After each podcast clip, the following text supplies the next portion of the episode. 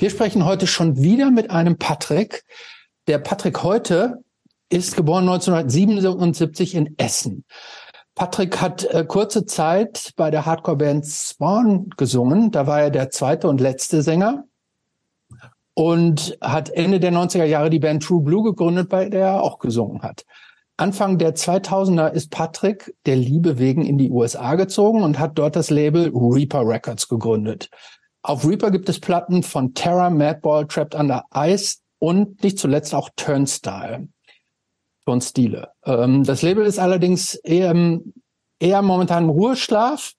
Äh, Patrick ist außerdem im Tattoo-Business äh, aktiv und hat einen Tattoo-Buchverlag namens Tribal Publishings gegründet und ist außerdem Feuerwehrmann und Cowboy. So, und warum wir mit äh, Patrick sprechen, ist, also eine True Blue ist eine Band, die inzwischen, muss man sagen, auch so weltweit tatsächlich so ein bisschen so Kultstatus äh, bei Leuten hat, obwohl die während ihrer Existenz jetzt gar nicht mal so abgehypt wurden, sich, glaube ich, auch äh, nicht nur Freunde gemacht haben, warum auch immer, kommen wir vielleicht heute noch ein bisschen zu.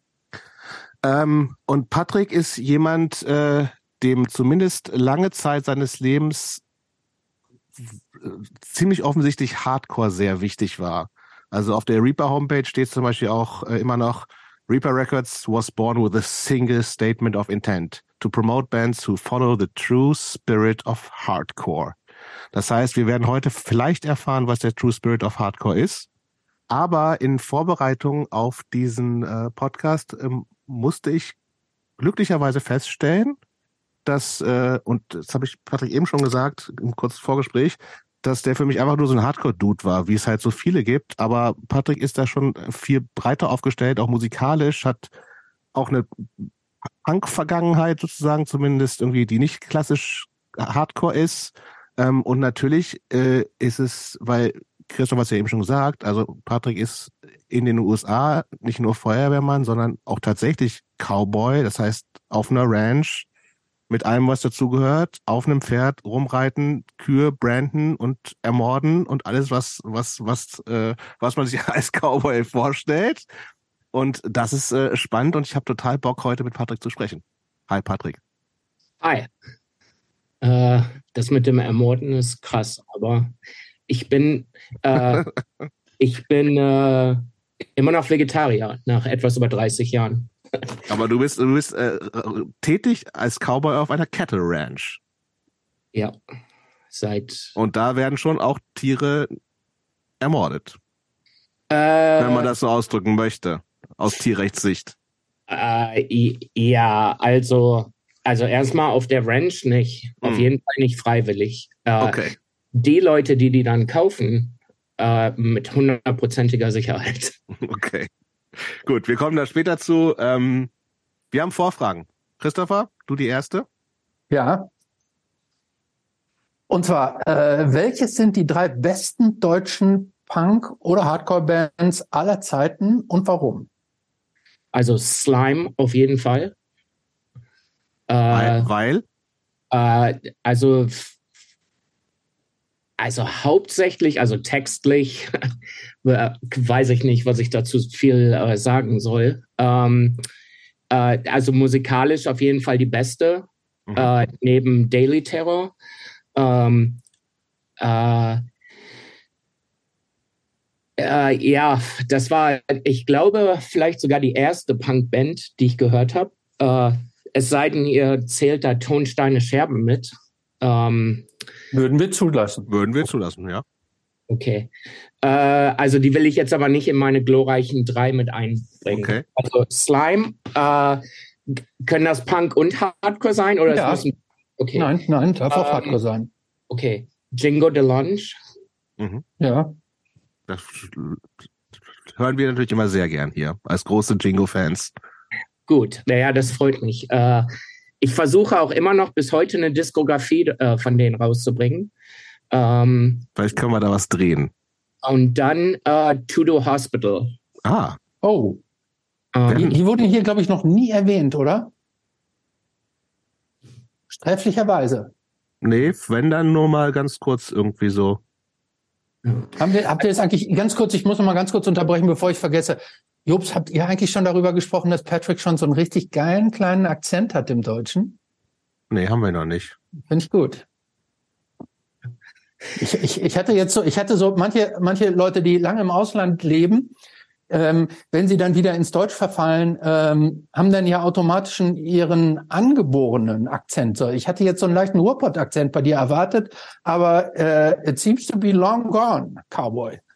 Ja, also gibt das mal eine Stunde, dann wird da bestimmt äh, ein paar, paar Sachen ähm, kommen wieder raus, meinst du? Natürliche Art und Weise wieder rauskommen. Okay, dann gucken wir jetzt ähm, mal auf die Uhr. Äh, ja, also Slime war, glaube ich, wirklich die, äh, also Tonsteine, Scherben ähm, und äh, Slime waren, glaube ich, die ersten beiden.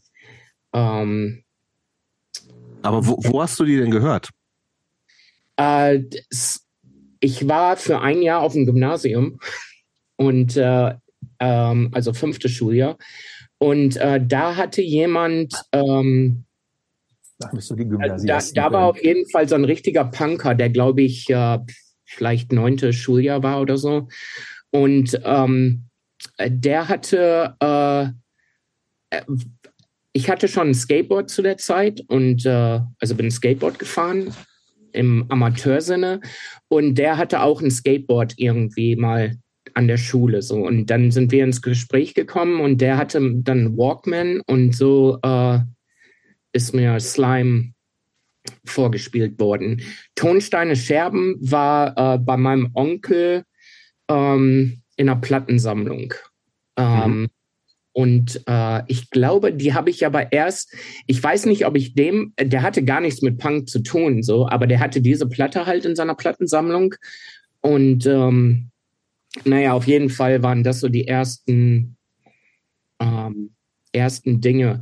Später dann auf der Realschule ähm, äh, oder durch die Realschule, der, der ähm, Typ Rufen hieß der, der war nicht auf der Realschule, aber der war befreundet mit jemand, der da zur Schule gegangen ist mit mir und der hatte äh, einen richtigen Iro und was weiß ich nicht alles und ähm, über den kamen dann viele andere Bands dann noch ähm, Hardcore und Punk irgendwie, äh, irgendwie äh, ins Gespräch. Exploited zum Beispiel. Ähm, ja, lass uns mal kurz bei den drei Bands noch bleiben. Was, was, was ist, kannst du erklären, was ist, was Jingo für dich so besonders macht? Ähm, äh, weder die Musik, äh, mhm. Also wie bei allen Sachen, äh, was einem zuerst ins Ohr kommt und dann beschäftigt man sich halt mehr damit. Ähm, ähm,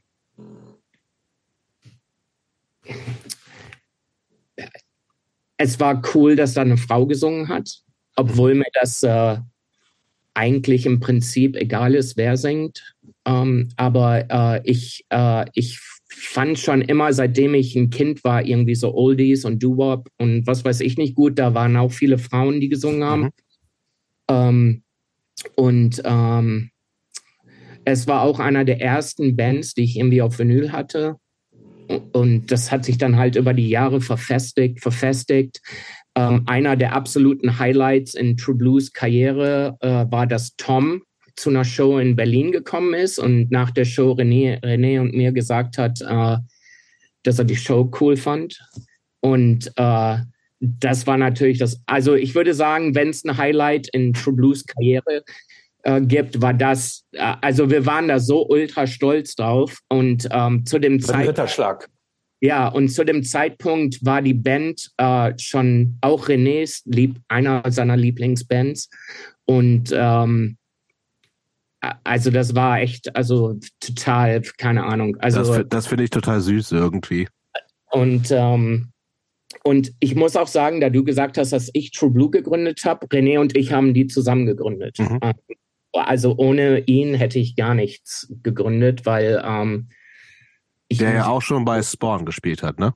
Genau, der äh, der musikalisch hinter allem steht und äh, ähm, ja, also, auf jeden Fall Jingo the Lunch. Also ich finde auch, dass die, äh, also die ersten drei Platten wirklich musikalisch total top. Also, also da gibt's, das, da gibt's ähm, die alle gut tatsächlich. Die äh, späteren natürlich nicht ganz so, aber. Auch, ich habe die auch lange unterschätzt. Die späteren sind aber auch gut. Diese Major die sind auch Releases gut. Ich, sind auch gut, ja, die, ja. Die haben, für mich hat Jingo keine schlechte Platte rausgebracht. Ah, okay. Auf welchem Album ist noch Je ne sais quoi? Auf wo ist das noch drauf? Haben die nicht noch in den letzten zehn Jahren ähm, irgendwas? Ja, die haben noch, die, ja. Die ist auch gar nicht so schlecht. Ja. Also das ist dann mit einem neuen Gitarristen. Die anderen beiden sind raus. Wüsste ich gar nicht, ob ich die, also ich glaube, ähm, Land of the Freaks hieß die. Ja. Ja, die habe ich schon gar nicht mehr gehört und ich weiß gar nicht, ob ich Deja, äh, wie hieß die? Deja, Deja Voodoo. Deja genau, Voodoo. Ob ich die mehr als einmal oder vielleicht habe ich die auch nur so im, ähm, ich weiß nicht, wie es auf Deutsch heißt, so im Vorbeigehen mal. Ja, ja. So. Aber ähm, ja, X to Grind auf jeden Fall, Underdog. Ähm, und äh, ich versuche mich gerade daran zu erinnern, wie die, die Band davor hieß. Ähm, es gab Manson Youth und Combat Not Conform. Äh, ja, Combat Not Conform. Genau, da hat Yvonne auch gesungen, oder? Genau. Mhm. Bei, ähm, beiden hat, bei beiden hat Yvonne auch gesungen. Ah, okay. Ähm, Manson Youth könnte ich jetzt gar nicht einordnen, wie die sich anhören. Ähm, auch sehr gut. Okay, werde ich das äh, ist meine Hausaufgabe für später. Nee, deine Hausaufgabe ist tatsächlich, also die, ich glaube aber leider, dass diese Land of the Freaks von diese Freaks von 2012 oder so, also wirklich erst zehn Jahre her, die ist echt ziemlich gut, aber ich glaube, die ist auch nie auf Vinyl erschienen. Kann das sein, Christopher? Doch, ich glaube schon. Ja? Mhm. Die ist gar nicht, also gar nicht so verkehrt. Okay, machen wir die zweite Vorfrage, obwohl ich noch stundenlang über Jingo reden könnte. Ja. Aber vielleicht kommen wir nachher nochmal dazu. Ähm, Sehr unterbewertete Band in, in Deutschland, Europa und auch weltweit, finde ich. Ähm, ja, haben, glaube ich, natürlich ihre Fans zum Glück. Die äh, erste LP gerade nochmal re-released auf so einem italienischen Label. Und die anderen dann hoffentlich bei Reaper Records. Ja, also ich äh, mit meinen Berliner Leuten, die Kontakt zu ihr haben. Ja. Also das ist auf regelmäßiger Basis, dass ich das äh, so versuche einzufädeln. Aber ähm, also das, also solange wie ich das, äh, wie ich da schon dran bin, das hat noch äh, irgendwie nichts äh, gebracht. So. Ja, wir, wir hm. kennen das auf eine Art. Okay, ähm, zweite, eine zweite Vorfrage. Ähm, gibt es ein Klischee über Cowboys, das stimmt? Gibt's was? Ein Klischee über Cowboys, über amerikanische Cowboys, was das korrekt ist. Also ich glaube, alle Klischees sind wahrscheinlich korrekt so. Mhm. äh, das Einzige, was mir dazu einfällt, ist, dass die meisten Klischees irgendeinen Sinn haben und nicht nur irgendein irgendwie, äh, keine Ahnung, Style oder was weiß ich nicht ist. Äh, ja, keine Ahnung.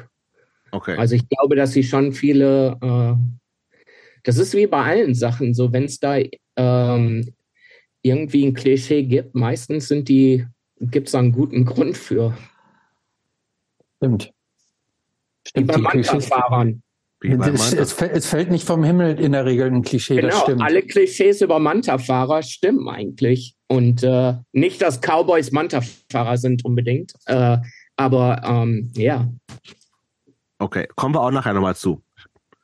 Erste Frage in unserem klassischen Aufbau. Ähm, du hast eben schon ein bisschen angefangen äh, zu erzählen, wann Punk in dein Leben kam. Also fünfte Klasse, Gymnasium, wie kannst, leit uns da noch mal so ein bisschen durch. Also wie ging es weiter?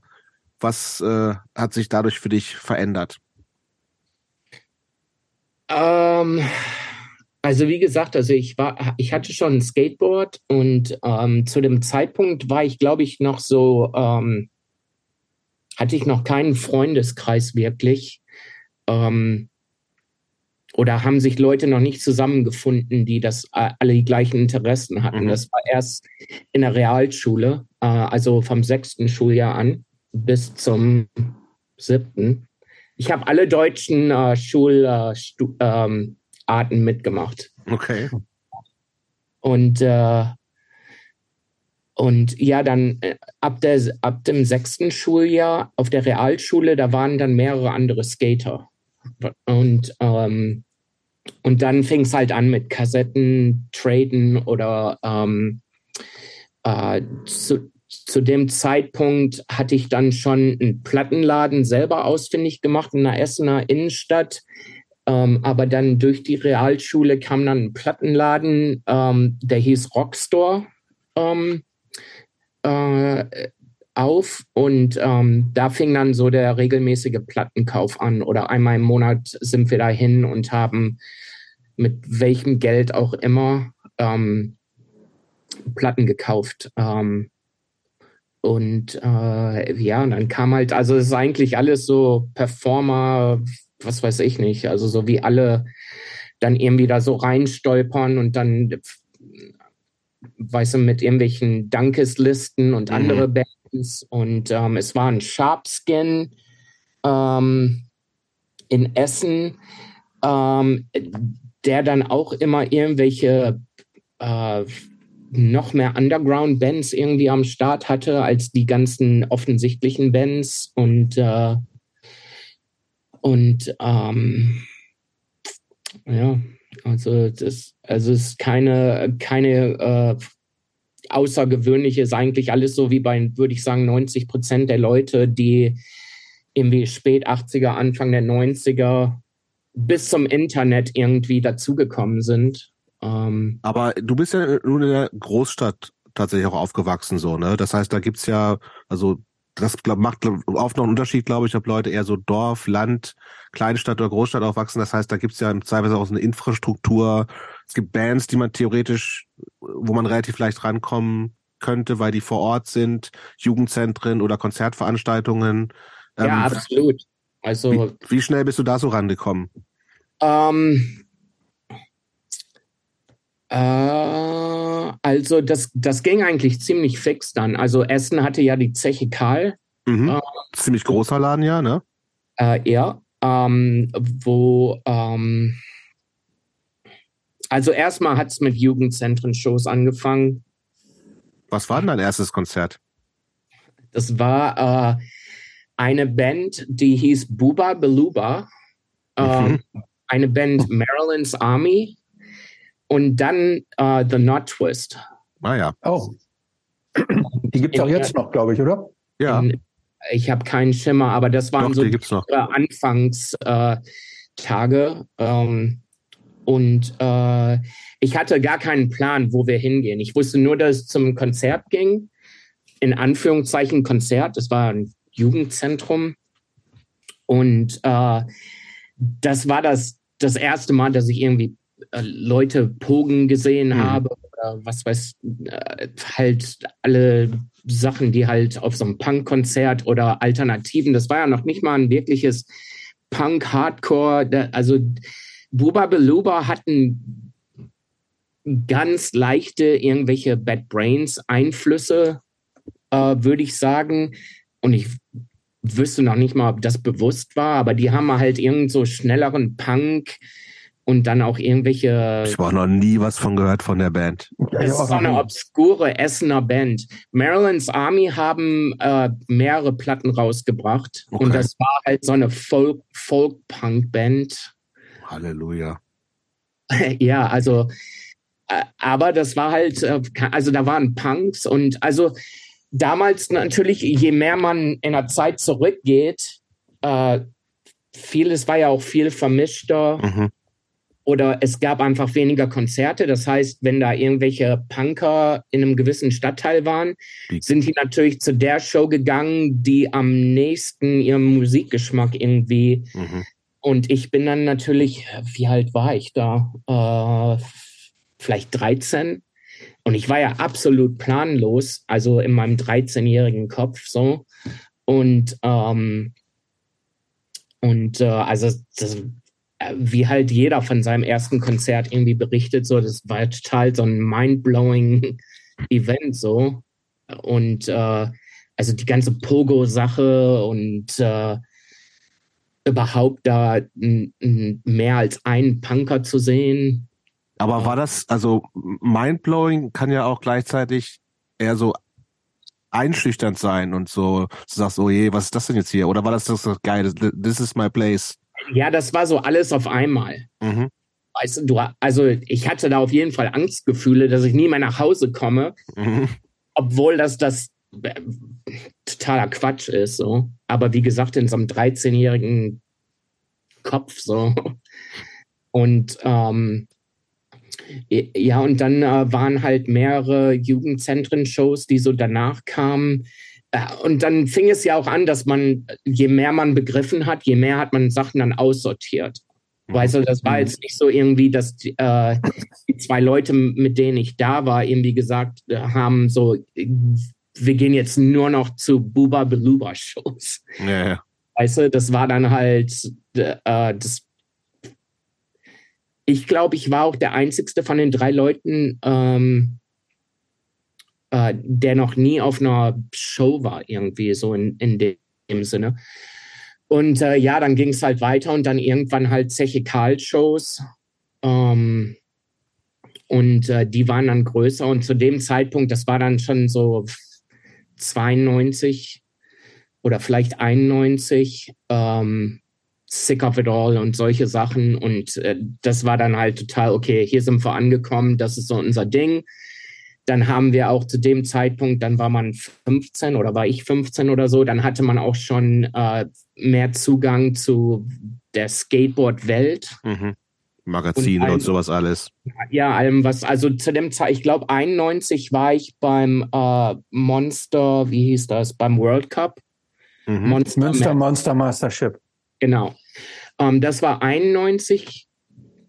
Da spielt er auch mal so Bands und so, ne? Ja, ich glaube, ja, Eight so Days bisschen, haben da aber nicht viel. Ich meine, Eight mhm. Days haben da gespielt. Ähm, die habe ich aber dann nicht gesehen. Das habe ich irgendwie später rausgefunden. Okay. Naja, und dann, äh, dann nahm das halt alles so seinen Lauf. 93 habe ich dann äh, René und äh, ein paar andere dann kennengelernt, die halt wo, dann. Aber wie und wo hast du die denn kennengelernt? Auf Konzerten auch? Ich meine, bevor wir dahin gehen, würde ich gerne ja. zu diesem zu diesem Skate-Ding noch mal ganz kurz zurückkommen. Du hast, du hast vorhin auch schon gesagt, als du äh, im Grunde auf dem, auf dem Gymnasium warst, da hattest du auch schon ein Skateboard dabei. Ähm, zu, heutzutage ist ja Skateboard ein totaler Massensport und sowas. Aber zu der Zeit in den 80ern war Skaten ja überhaupt gar nicht so verbreitet. Das, das Skaten als solches war ja schon so ein Underground-Ding. Ähm, irgendwie die Skateboards, also so die, so die, die guten Skateboards, die gab es nicht an, nicht an jedem Karstadt an der Ecke, sondern das musste man sich auch irgendwo besorgen. Und das war ja auch schon so eine spezielle Szene. Absolut. Aber eine Szene, die ich jetzt nicht unmittelbar mit Slimepunk in Verbindung gebracht habe.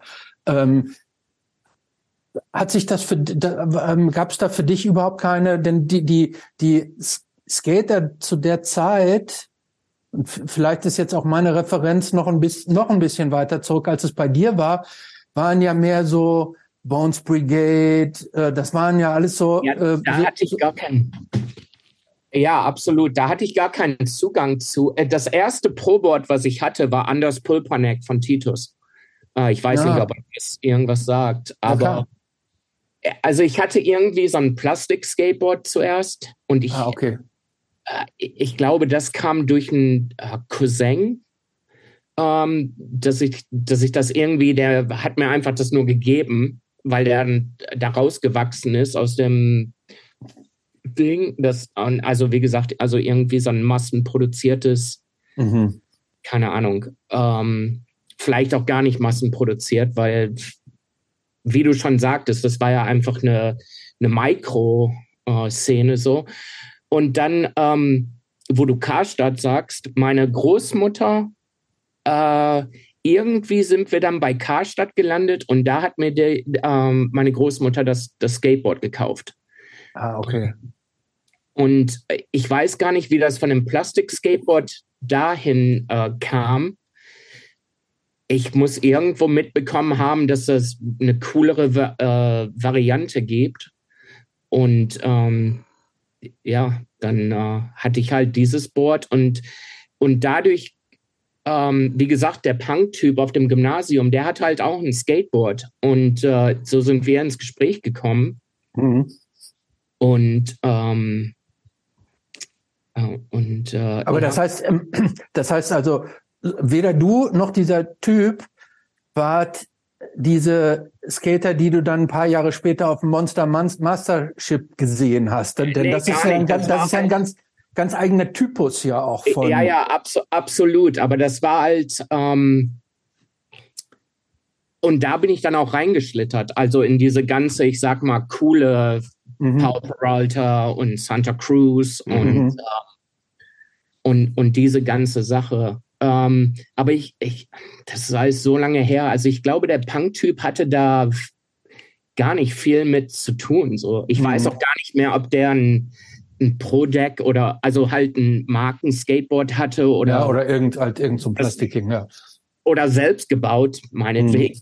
Ähm, und ähm, dann auf der Realschule vom sechsten Schuljahr an, da waren halt andere Skater und dann ging es dann halt los, irgendwie nach Dortmund zu fahren, weil in Essen gab es einfach äh, keine Vans oder zumindest nicht, wo wir wussten, dass Vans oder äh, Airwalks, mhm. ersten Airwalks und so.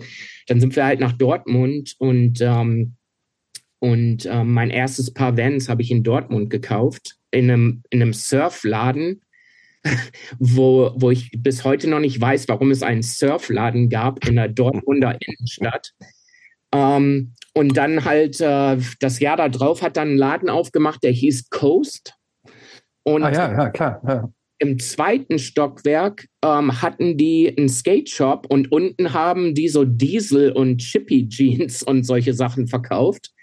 Also halt das totale Polar Opposite Popper ähm, Zeug. Und im zweiten Stock war eine ähm, eine Mini-Ramp und äh, ein, ein Skate-Shop. Und äh, das war dann halt in Essen ähm, der Zugang zu halt äh, Paul Decks und was weiß ich nicht. Und, äh, und Aber warst, ja, warst du in der Zeit, hast du dich richtig auch so als, als Skater identifiziert? Oh ja, absolut. Ja, okay. Also bis 93, 93 habe ich meine Kniescheibe gebrochen. Mhm.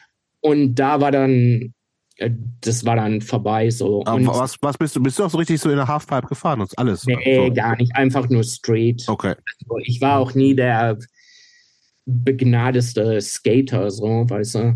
Ähm, Muss man ja auch nicht sein. Übrigens, ich wollte noch eine Sache dazu sagen, weil viele von unseren HörerInnen können das heutzutage gar nicht mehr richtig nachvollziehen, wo du sagtest, äh, bei uns gab es keine Vans und dann sind wir nach Dortmund gefahren und da hast du dir dein erstes Paar Vans gekauft. Das kann man sich auch heute ja kaum noch vorstellen. Vans gibt es ja heute in, an, in jeder Pommesbude zu kaufen. Ja.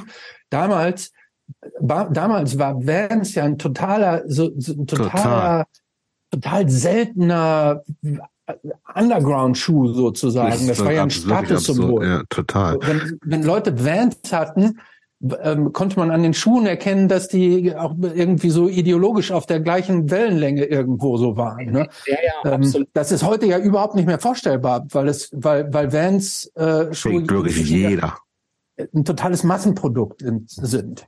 So wie, wie auch, wie, wie die ähm, Chuck Taylor von Converse. Ja. Ähm, ja, also Doc Martens auch. Also jetzt ja. Doc Martens Laden, also ähm, das war halt der Alternativschuh zu irgendwelchen Skateschuhen. Also ich hatte, ich hatte Achtloch-Dogs, ich hatte Achtloch mit Stalk. Also das war irgendwie, also in 0, nix, also zwischen, ich würde sagen, grob zwischen 89 und 92. Also nach 92 hätte ich schon keine Doc Martens mehr angezogen, aber das war dann irgendwie dann, das, das kam dann irgendwie alles ziemlich schnell so. Und äh, aber ja, also da gab es auch, äh, die haben wir zum Beispiel in einem Grufti-Laden ja, ja. Also auch total banal, dass irgendwelche Skinheads und äh, Punks und so dann in den Grufti-Laden gegangen sind. Und, äh, so blieb doch nichts anderes übrig. Ja, ja, absolut. Aber das ist auch, wenn man jetzt so zurückdenkt, so ähm, und dann haben wir einen Laden in Düsseldorf gefunden, Chameuse hieß der. Ähm, ich weiß gar nicht, ob ich das richtig, äh, ob, ob das, äh, ob das so ausgesprochen wurde. Auf jeden Fall, das war halt ein, ein, ein reiner Skinhead-Laden, den jemand hatte, der damals schon in seinen 50ern war. Und ich weiß nicht, ob das ein Aussiedler war aus England, aber das war dann halt nur, da hast du nichts anderes als Fred Perry, Ben Sherman mhm. und äh, alle möglichen Docs und äh, Hosenträger und was weiß ich nicht. Da waren natürlich dann auch nur mehr Faschos als alles andere drin. Mhm. Ähm, und da ist man dann halt irgendwie auch reingegangen und, äh, und keine Ahnung, hat sich dann nur gewundert, was da für ein Klientel war, obwohl das total offensichtlich ist, warum, warum die da reingegangen sind. Ähm, Übrigens, äh, noch, noch ein anderes Schuhpaar zum Beispiel, was beim, als ich angefangen habe, so auch ein total weirder und verrückter Schuh war, waren Creepers. Kennt ihr die noch? Natürlich. Die, die sind so ein bisschen komplett unter der. Äh, ich habe noch welche. Du hattest noch welche? Mhm. Die mit der dicken Sohle oder die mit der Na, relativ. Also nicht, nee, nicht ganz dünn, so ein bisschen dicker. Aber ich krieg, mir wird immer verboten, die anzuziehen. Von meiner du, Lebensabschnittsgefährtin. Warum? Weil du dann größer bist oder? Nee, weil die die nicht cool findet. Ich finde die mega cool. So von Vegetarian Shoes sind das welche. Echt? Denn die sind im Original ja so aus so einem Wildleder. Mhm, das ist Glattleder. Ah. Ah. Ähm, bevor wir, ähm, Patrick, bevor wir da weitermachen, wo wir jetzt sind, würde ich ganz gerne noch mal einen ganz kleinen Schritt zurückgehen. Ja, ich auch. Nämlich, ähm, wie du eigentlich so als Kind aufgewachsen bist. Ähm, was für, ähm, nee, was für ähm, ja, Patrick hat hier gerade im Chat gefragt, ob man das Schnarchen von den Hunden hört. Ich habe es tatsächlich vorhin mal kurz gehört, aber ich finde es eigentlich ganz beruhigend, ehrlich gesagt. Ich dachte die ganze Zeit, das wäre Jobst. Nee, ich bin noch wach. ähm, das macht nee, aber nichts. Äh, lass uns noch mal ganz kurz über deine Kindheit sprechen. Zeichne uns mal ein bisschen ein Bild ähm, von deiner Familie, wie ihr gelebt habt, wie ihr aufgewachsen seid, wie, wie, wie wart ihr so, so sozial und wirtschaftlich gestellt? Äh, typische Ruhrpott-Arbeiterklasse. Ähm, meine Großeltern, beide meine Opas waren im Bergbau. Ähm, mein Vater war Bauarbeiter. Meine Mutter hat einen Bürojob gehabt. Ähm, ähm also das würde ich sagen, war erstmal so der Grundaufbau. Ähm, war das für dich, war das für dich okay oder ganz normal oder hast du dieses Arbeiterklasse-Ding damals so als eine Unterprivilegierung wahrgenommen? Nee, gar nicht. Ich kannte ja nichts anderes mhm. und ähm, und äh, also A kannte ich nichts anderes und äh, B ich ich hatte eine ziemlich äh, ähm, meine Eltern waren beide Alkoholiker extrem oh. Alkoholiker. Und, Aber dass dir das damals schon bewusst war? Ja, äh, also nicht, dass das eine Krankheit ist, aber bewusst, weil, also wenn du als, äh, als Neunjähriger um vier Uhr morgens aufgewacht wirst, um, äh, um irgendwie zu helfen, unten im Haus da Scherben aufzu, mhm. aufzufegen und oder Tomatensoße von der Wände zu wischen, ähm, also dann ist dir schon klar, dass irgendwas nicht stimmt. Und, ähm, und, äh, und das hat halt, also so, soweit ich zurückdenken kann, dann natürlich alles irgendwie gesteuert, so, dass ich äh, von irgendwelchen ähm, äh, zu dem Zeitpunkt waren ja sowieso Kinder draußen. Also mhm. es gab gar keinen Grund, zu Hause zu sein, es sei denn, du keine Ahnung, was ein totaler sozialer Freak oder was weiß ich nicht. Aber was ähm, war das für ein, gab, habt ihr war es ein Haus, so eine Reihenhaussiedlung ja, oder eine Wohnung? Ja, wir, wir, hatten, wir hatten eine Wohnung, bis ich äh, acht war. Und dann haben ähm, meine Eltern sich ein Reihenhaus gekauft. Okay. Ähm, wir waren erst so direkt äh, Stadtmitte und dann halt so ein Suburb oder mhm. Also mehr mit, mit grünen Anbindungen sozusagen auch. Ja, also das Grundstück war so total minimal. Mhm. Äh, aber ähm, da war halt ein Wald, also vom Stadtkind bis dann, bis wir dann umgezogen sind, da war halt ein Wald. Äh, du kannst da hinlaufen und, ähm, und ja, also ich war eigentlich immer draußen. Und dann besonders, als das mit dem Skateboardfahren anfing, ähm, dann war dann sowieso alles, also die Welt wird ja immer größer, je mehr man sich irgendwie frei bewegen kann. Und ähm, und ja, aufgrund dessen, also meiner Eltern, ich wollte halt nie zu Hause sein. Jede Gelegenheit, die ich hatte, bei einem Freund zu schlafen, habe ich beim Freund geschlafen. Ähm, ich hatte auch mehrere beste Freunde, weil ich das, glaube ich, so ähm, im Unterbewusstsein aufgebaut habe. Je mehr beste Freunde ich habe, je mehr, je mehr Orte gibt es, wo ich äh, irgendwie schlafen kann oder übernachten kann. Und äh, ja, und das hat dann halt. Darf ich, darf ich da noch mal ganz kurz, mhm, darf ich mal ganz kurz da einhaken, weil ähm, ich versuche mir das gerade vorzustellen. Du warst das einzige Kind? Nee, ich habe eine Schwester, die zwei Jahre jünger ist. Okay, aber du, ne, okay, du warst sogar das, das, aber das älteste Kind. Genau. Und ähm, ähm, deine also offensichtlich waren, du, du hast gesagt, die waren beide starke Alkoholiker, aber offensichtlich haben die so funktioniert, dass sie schon auch einer regelmäßigen Arbeit nachgehen konnten Absolut. und Geld verdienen und dass sie sich so. Ähm, wie habe ich mir das dann vorzustellen? Bedeutet das, ähm, wenn dein Vater von der Arbeit kam, hat der stand da im Wohnzimmer eine Kaste Bier, ein Kasten Bier und eine Flasche Korn und dann hat er getrunken bis zum Abwinken und oder beide zusammen oder wie, ja. wie habe ich mir das bildlich vorzustellen, diese, diese, oder war das so heimlich und du hast es dann nur nee. im, in dem, in der Situation gemerkt, dass das wirklich eskalierte? Nee, also, also die haben total funktioniert. Also funktionierende Alkoholiker. Ähm, mein Vater hat, hat ich habe den nie gesehen, dass der vor nachmittags Bier getrunken hat. Der hat auch gar keinen Schnaps oder so getrunken, sondern nur Bier und äh, keine Ahnung, wie viele Biere. Auf jeden Fall nach der Arbeit ging es dann los. Äh, ich weiß, dass er zum Beispiel fast nie Abend gegessen hat. Das gab sowieso nicht bei uns zu Hause, dass da irgendwie alle an einem Tisch saßen und irgendwie gegessen haben.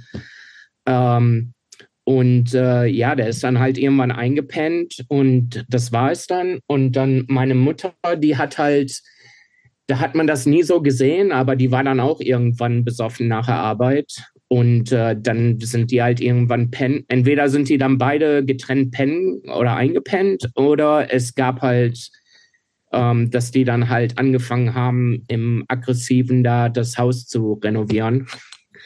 Und ähm, das waren halt so zwei, die zwei Varianten. Entweder hat das in einem Ultrastreit dann ausgeartet, ähm, oder dass die halt irgendwie einfach reingepennt sind. Und, Aber ähm, gab das auch Stress? Also haben die sich untereinander gestritten oder habt ihr ja, da auch ja, was abbekommen? Nee, also die haben sich untereinander gestritten und also das, das war auch so mehrmals, wenn ich mich richtig erinnere, mehrmals die Woche und dann besonders am Wochenende, weil die hatten dann auch so der ganze Freundeskreis, das waren halt dann, da hatte jeder irgendwie so einen Partykeller und mhm. und ähm, und dann kam, also ich, ich kann, also ich, im Nachhinein habe ich viel rausgefunden, was da so Streitthemen waren, aber mhm. ähm, also in meinem Erwachsenenalter. Ähm, aber zu dem Zeitpunkt, also das, worum es da ging, da hatte ich nie irgendwie richtig Einsicht. Mhm. Ich wusste nur, dass es dann halt irgendwann, also A, dass Alkohol da eine Rolle gespielt hat. Mhm die größte Rolle. Und B, das zwei Varianten. Entweder es sind alle eingeschlafen oder es gab halt äh, ausartenden Streit. Und das, das, klingt, das klingt jetzt so in einem Familien- oder in dem Verhältnis Eltern-Kind, klingt das relativ ähm, einsam und äh, praktisch auch, äh, das klingt so, als wenn da so, so ein gewisser Mangel auch an an Aufmerksamkeit und Behütung äh, Absolut, und sowas. Absolut.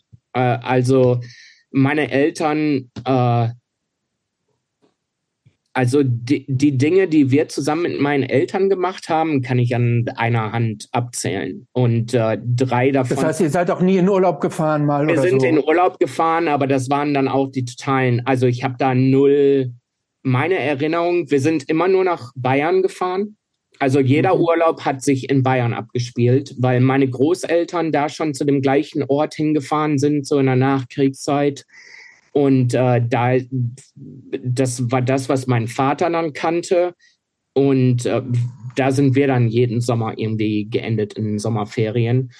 Und äh, das war halt genauso wie das mein Zuhause-Leben. Es war halt äh, was, was irgendwie null Spaß gemacht hat, ähm, weil alles irgendwie immer mit Alkohol geendet hat. Ich habe so ein bisschen rausgehört, dass, dass dein Umgang mit dieser Scheißsituation so ein bisschen war, so wegzugehen, ne? sobald es ging. Ja, ne? ja, absolut. Und da kam dann natürlich Musik, Skaten. Macht total äh, Sinn. Es war alles perfekt so. Und ja. ähm, aber was hat denn das mit, äh, mit du hast doch eine jüngere Schwester. Das, das kann ja auch gut sein, dass man dann so sagt, okay, ich will die jetzt irgendwie auch beschützen oder, oder was hat das mit eurer Beziehung auch gemacht? Oder? Ja, also das war, meine Schwester bis, also wir, meine, ich bin ja jetzt schon Mitte 40 und sie ist Anfang 40 und äh, wir haben da total andere. Meine Schwester, ich habe immer alles direkt in so einem Punk-Style gehandhabt, so fuck you. Mhm. Und meine Schwester war halt die, die halt mit 12 oder 13 schon am Küchentisch geraucht hat, mhm. Kaffee getrunken hat. Ich habe Kaffee erst angefangen zu trinken, als ich schon ein paar Jahre hier gewohnt habe und 30 war. Und die hat halt immer so diese Schiene gefahren, das halt so eingeblendet, so in, mhm. in einem Erwachsenen, weißt du, meine Eltern waren auch ähm, Kettenraucher und äh, das war halt so total, ähm, die hat immer so mehr dazugehört oder mhm. versucht sich da halt so einzuführen. Und ich war halt schon direkt von Anfang an so, meine Schwester war auch nie jemand, die hat immer nur eine Freundin gehabt und einen Freundeskreis, der heu bis heutzutage noch total klein ist. Und ähm, äh, wir, also meine Schwester und ich könnten nicht anders sein. Also die ist so total. Äh, das Gegenteil von dir quasi. Das, Gegenteil. Also ähm, ich hoffe, dass die den Podcast nicht hört, aber die ist so falsche, falsche Titten und Blondine mhm. und äh, und äh, ja, also so halt so eine richtige Deutsche irgendwie. Aber das heißt, so Al es Alkohol. Auch, es gibt auch andere deutsche äh, Frauen übrigens ähm, ohne Blondinen und ohne. Äh, äh ja, ja, also ich will das auch nicht, dass äh, das so. Ähm, äh, okay, das müsste vielleicht rausgeschnitten werden. Ähm, ähm, Alkohol und äh, Zigaretten war für dich aber dann auch nie interessant? Ich habe. Ich hab, Hast du mal getrunken? Ja, ich habe zweimal. Das finde ich eine total, wenn ich ganz kurz, also eine total spannende Frage, lag mir auch schon auf den Lippen. Denn wenn Kinder in so, in so einem Umfeld aufwachsen, ist es häufig so, dass sie das für sich selber komplett und für immer ablehnen. Bei sehr vielen aber auch taucht das gleiche Problem dann später mhm. bei sich selber wieder auf. Ja, ich glaube, also ich, ich glaube auch, also ich, ich musste leider äh, Jahre, Jahre später rausfinden, dass das auch viel genetisch Mhm, total. Da veranlagt, äh, ver, ähm, ähm, veranlagt ist. Ähm, auf jeden Fall, ich habe ähm, auf der Realschule in den, in den Skate, wo Skateboarden noch mehr wichtiger war als Hardcore oder äh, prominenter war, äh, da haben Leute hinter der Turnhalle geraucht und dann hat man das irgendwie probiert und äh, das ist aber nie hängen geblieben und genauso auf einer Klassenfahrt mal mit Alkohol. Und das war aber so totaler Peer Pressure irgendwie so, dass er halt welche, die zwei Jahre älter waren, irgendwas gemacht haben. Und dann hat man das halt versucht. Mhm. Äh, aber äh, ja, also als dann Straight Edge so ins Spiel kam, war das natürlich so das gefundene Fressen sozusagen. Mhm. Äh, und auch, also ich, ich war Vegetarier, bevor ich ähm, irgendwie in das ganze Straight Edge Ding reingekommen bin. Wie bist, wie bist du denn dazu gekommen eigentlich? Das war zu Hause bei euch wahrscheinlich kein Thema. Nee, absolut. Die Frage nee, möchte ich beantworten. Nicht. Und die das, Frage äh, beantworte ich jetzt mal gerade, ob das bei ihm zu Hause ein Thema war. Doch, die Eltern haben zum, zum Und alle vegan. Immer ja. schön nur vegane Schnitzel gegessen und Tatex-Paste. Ja, und ähm, obwohl ich glaube noch nicht mal, dass es vegane Schnitzel zu dem Zeitpunkt gab es, glaube ich, noch gar nicht. Da gab es Ähm, nur, da nur Tartex. Da, da musste man auf jeden Fall, wenn man irgendwas äh, Fleischersatz haben wollte, was sich Leute wahrscheinlich heutzutage auch nicht mehr vorstellen können, alles irgendwie mit Wasser zusammenmischen und kneten und naja, wie dem auch sei. Auf jeden Fall. Ähm, ähm, Wie du zum Vegetarismus gekommen bist. ja, ich überlege gerade. Also es muss auch irgendwie durch Hardcore gekommen sein. Ähm, weil, ähm, obwohl da fällt mir gerade auch ein, dass ich auf jeden Fall ein paar Mal mehr getrunken habe, weil da gibt es ein Konzert, ein Slapshot-Konzert Anfang der 90er, wo ich auf jeden Fall besoffen war, glaube ich. Was? Bei Slapshot? Ja, absolut. Also ich habe Hardcore äh, Jahre bevor, also ich bin erst äh, 93 irgendwie Straight Edge geworden, oder wie man das auch immer äh, sich dazu ja. bekennt. Und die drei Jahre davor, also ich habe da schon alles gehört von Youth of Today, also eine ganze Menge von Straight Edge Bands, aber ähm, das war erst 93, äh, dass es dann irgendwie hängen geblieben ist. Und ähm, aber ja, also ich habe vielleicht fünfmal in meinem Leben Alkohol getrunken. Okay. Und das war alles, äh, bevor ich 15 war. Ähm, und äh, ja, also Ähm,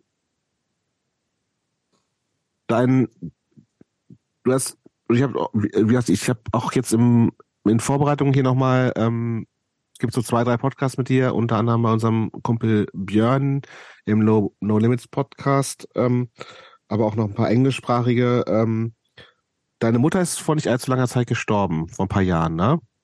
Mhm. Ähm, wie hast du, und, und du bist ja wie gesagt vor irgendwie vor 30 Jahren, nee, vor 20 Jahren in die USA gezogen. Ähm, wie hat sich das Verhältnis zu deinen Eltern verändert? Also war irgendwann nicht gut. Du hast irgendwie, du bist irgendwann mal zu Hause rausgeflogen mit 17. Das heißt, ich, ich stelle mir vor, es gab jahrelang vielleicht gar keinen oder nur sehr sporadischen Kontakt. Ähm, wie war das zum Ende hin? Äh, also erstmal von dem Zeitpunkt, wo ich zu Hause rausgeflogen bin, ähm, bis zu dem Zeitpunkt, wo ich hier hingezogen bin, was ähm, ich, äh, wann war ich 17? 93, ich glaube 95 Ja. bin ich ausgeflogen. Ähm, und äh, dann hatte ich erstmal ein Jahr gar keinen Kontakt. Ich bin dann zu meiner Freundin nach Wuppertal, die hat da studiert und äh, eine Wohnung gehabt. Ähm, dass ich unterbreche, was heißt denn eigentlich rausgeflogen? Die haben dich richtig rausgeworfen, deine Eltern, oder wie? äh, mein Vater, ja, da gab es eine Sache mit der Polizei. Und Ja, Was äh, für, das was für eine natürlich jetzt Sache wissen. mit der Polizei? Ja, Entschuldigung, über, die, über diese wichtigen äh, äh, Auslöser willst du jetzt hinweggehen? Welche ähm, Sache mit der Polizei? ja, ich wollte das ja, also ich habe das ja mit dem Rausfliegen eigentlich abgehakt gehabt. Ihr habt ja dann nachgehakt. ja. Ja, deshalb, nee, der, ähm, Ähm, das wollen wir jetzt schon wissen. es gab eine, es gab einen Zwischenfall auf einem Konzert in Kassel, wo, ähm, wo jemand ein Mädchen geschubst hat oder geschlagen hat. Ich, ich kann mich da auch gar nicht mehr so richtig dran erinnern. Auf jeden Fall bin ich dazwischen gegangen. Und äh, das, das lief dann darauf hinaus, dass äh, derjenige, der zuerst geschlagen hat, äh, nicht getroffen hat und mein erster Schlag so gesessen hat, dass äh, meine Eltern einige tausend D-Mark zahlen mussten, um äh, Schmerzensgeld oder sowas. ja, die Uh, Nase musste auch wieder äh, an die richtige Stelle gerückt werden. Und, da, und das war ein absoluter äh, Glückstreffer, weil Mhm. also weder wusste ich noch, äh, wie man richtig zuschlägt oder also es war einfach nur ein totaler Unfall Mhm. in Anführungszeichen.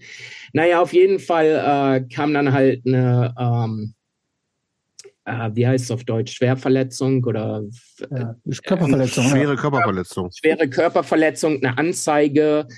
Ähm, das kam dann natürlich äh, dann per Post an.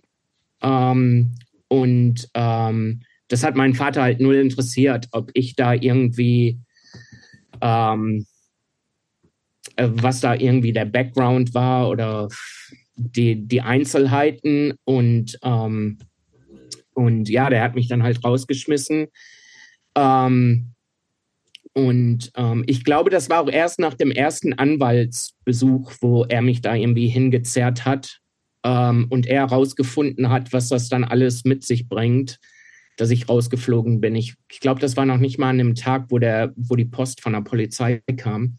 Naja, auf jeden Fall, äh, ich war gerade das war kurz nach meinem 17. Geburtstag und äh, so bin ich dann halt in Wuppertal gelandet. Und somit weiß ich schon gar nicht mehr, äh, was ihr von mir wolltet mit einer Frage, weil ihr dann unbedingt wissen wolltet, warum ich rausgeflogen bin. Genau, genau. Ähm, und beim Rausfliegen, so. da hat dein Vater hat tatsächlich gesagt, raus jetzt hier, pack deine, pack deine Tasche, ähm, hier wohnst du nicht mehr. Genau, genau. Und achso, zum Verhältnis. Also dann hatte ich halt ein Jahr lang äh, gar keinen Kontakt zu meinen Eltern.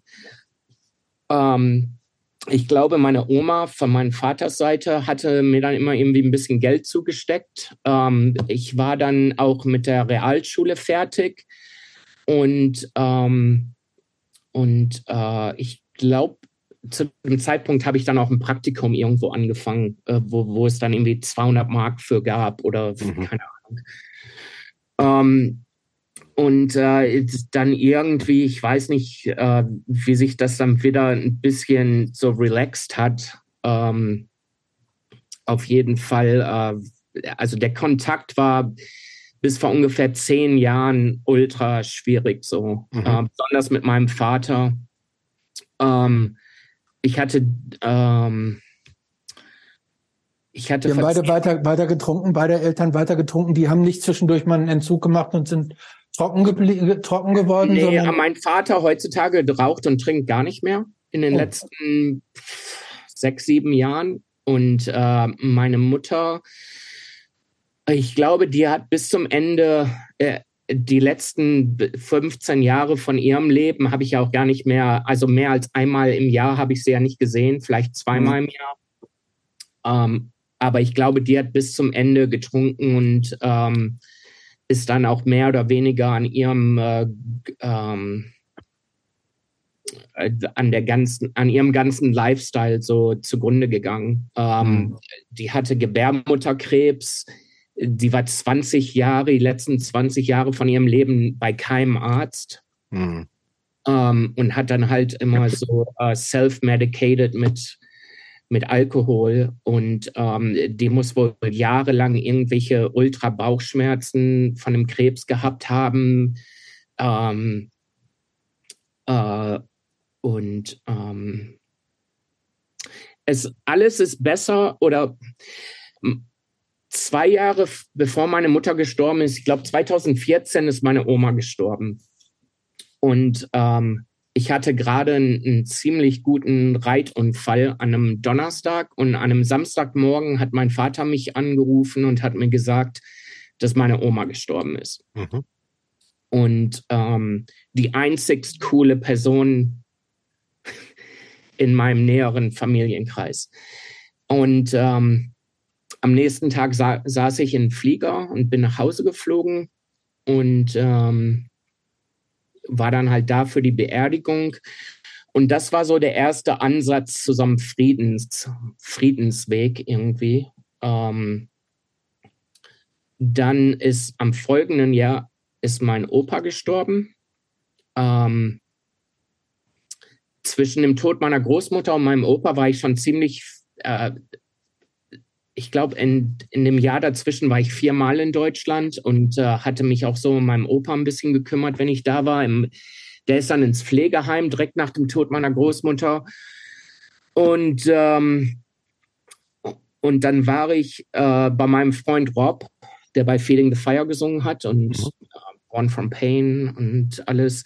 Ich habe bei dem gewohnt oder übernachtet dann für die paar Wochen und dann hatte mein Vater mich da wiederum wiederum angerufen morgens, mich wach gemacht und meinte so, dass, dass sein Vater, mein Opa, wohl nicht mehr den, den Tag irgendwie schaffen wird. Und er meinte so, dass wir uns dann am Krankenhaus treffen, ob wir uns am Krankenhaus treffen sollen. ich habe mich ins Taxi gesetzt. Ich kam dann im Krankenhaus an mein Vater war nicht da. Und ähm, ich habe dann die letzten paar Minuten von dem Leben meines Opas da mit dem noch mitgekriegt. Der ist gestorben. Dann habe ich eine halbe Stunde später meinen Vater angerufen und meinte so, wo er ist. Und er meinte so, ja, er hätte das nicht äh, so schnell geschafft, irgendwie. Und ähm, dann habe ich ihm halt gesagt, dass er gestorben ist. Und er meinte so, ja, dann brauche ich ja auch nicht mehr kommen. Mhm. Und das ist halt so die ganze History mit meinem Vater so, dass der halt, ähm, äh, das war auch dann mit dem Tod meiner Mutter so, ähm, dass er da, ich glaube, der war einmal in sieben Monaten im Krankenhaus so. Die, und, die war am Ende so lange im Krankenhaus, seine Mutter. Ja, ja. Ähm, mhm.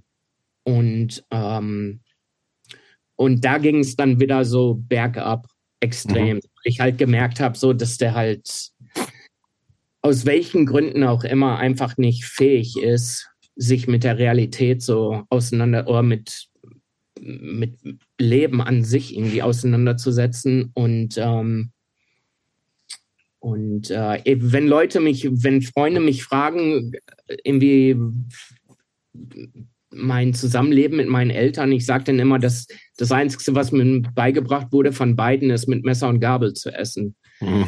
Und so krass, wie sich das anhört, das ist wirklich so das Fazit von meinem Elternhaus.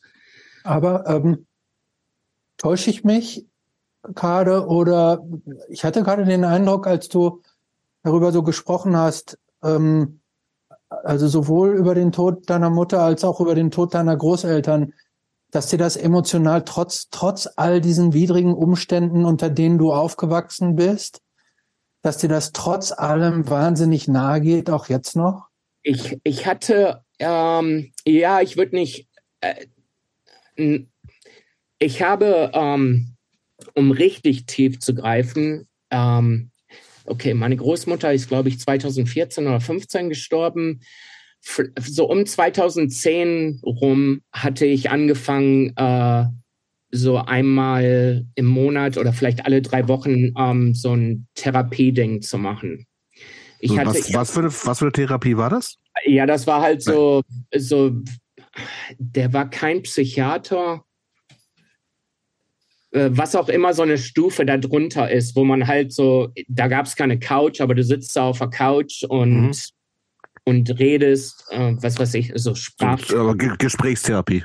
Genau. Du kannst mhm. sowas. Hm. Ich hatte halt irgendwie ähm, nicht unbedingt einen Nervenzusammenbruch, aber ich hatte irgendwie so um 2010 rum, ähm, mir ging es total schlecht.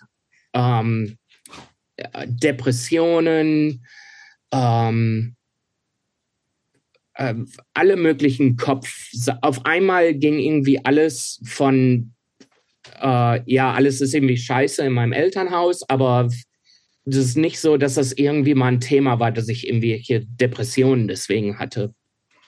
Aber irgendwas um 2010 in meinem Kopf hat sich irgendwie verschoben und durch einen Alt-Punk-Hardcore-Typen äh, hier äh, in unserem Freundesumkreis, ähm, der hatte, der kannte halt diesen Arzt und der meinte so, ähm, warum rufst du den nicht mal an? Und äh, ich glaube, dass das eine gute Idee wäre. Der war, äh, Noah war so zehn Jahre älter als ich oder ist zehn Jahre älter.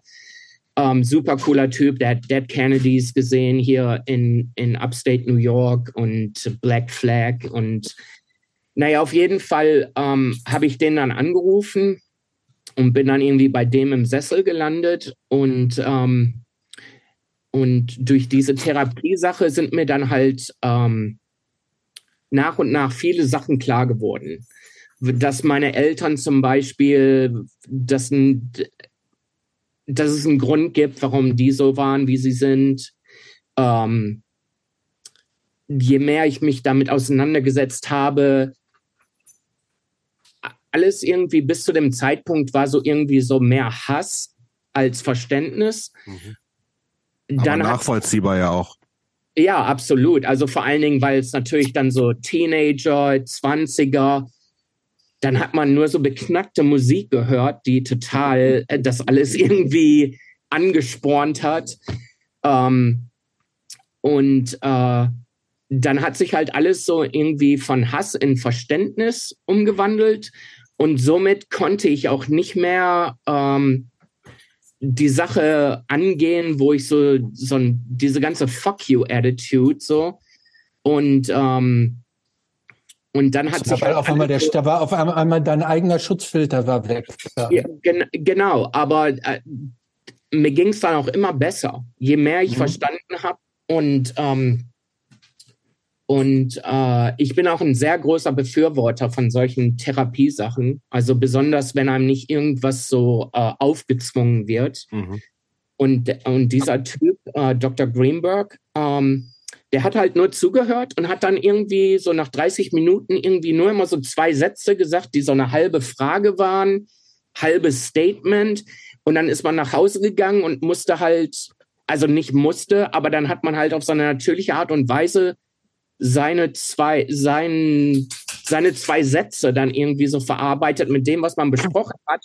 Und drei Wochen später bin ich da aufgetaucht und mir waren auf einmal Sachen total glasklar, die mir so total, ähm,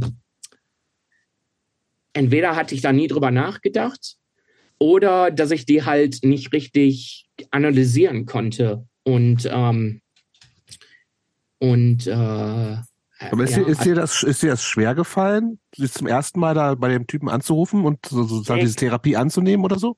Gar nicht. Also okay. ich war schon immer so ein Typ, so wenn irgendwas ähm, falsch läuft, äh, was gibt es da für eine, ähm, für eine Lösung für?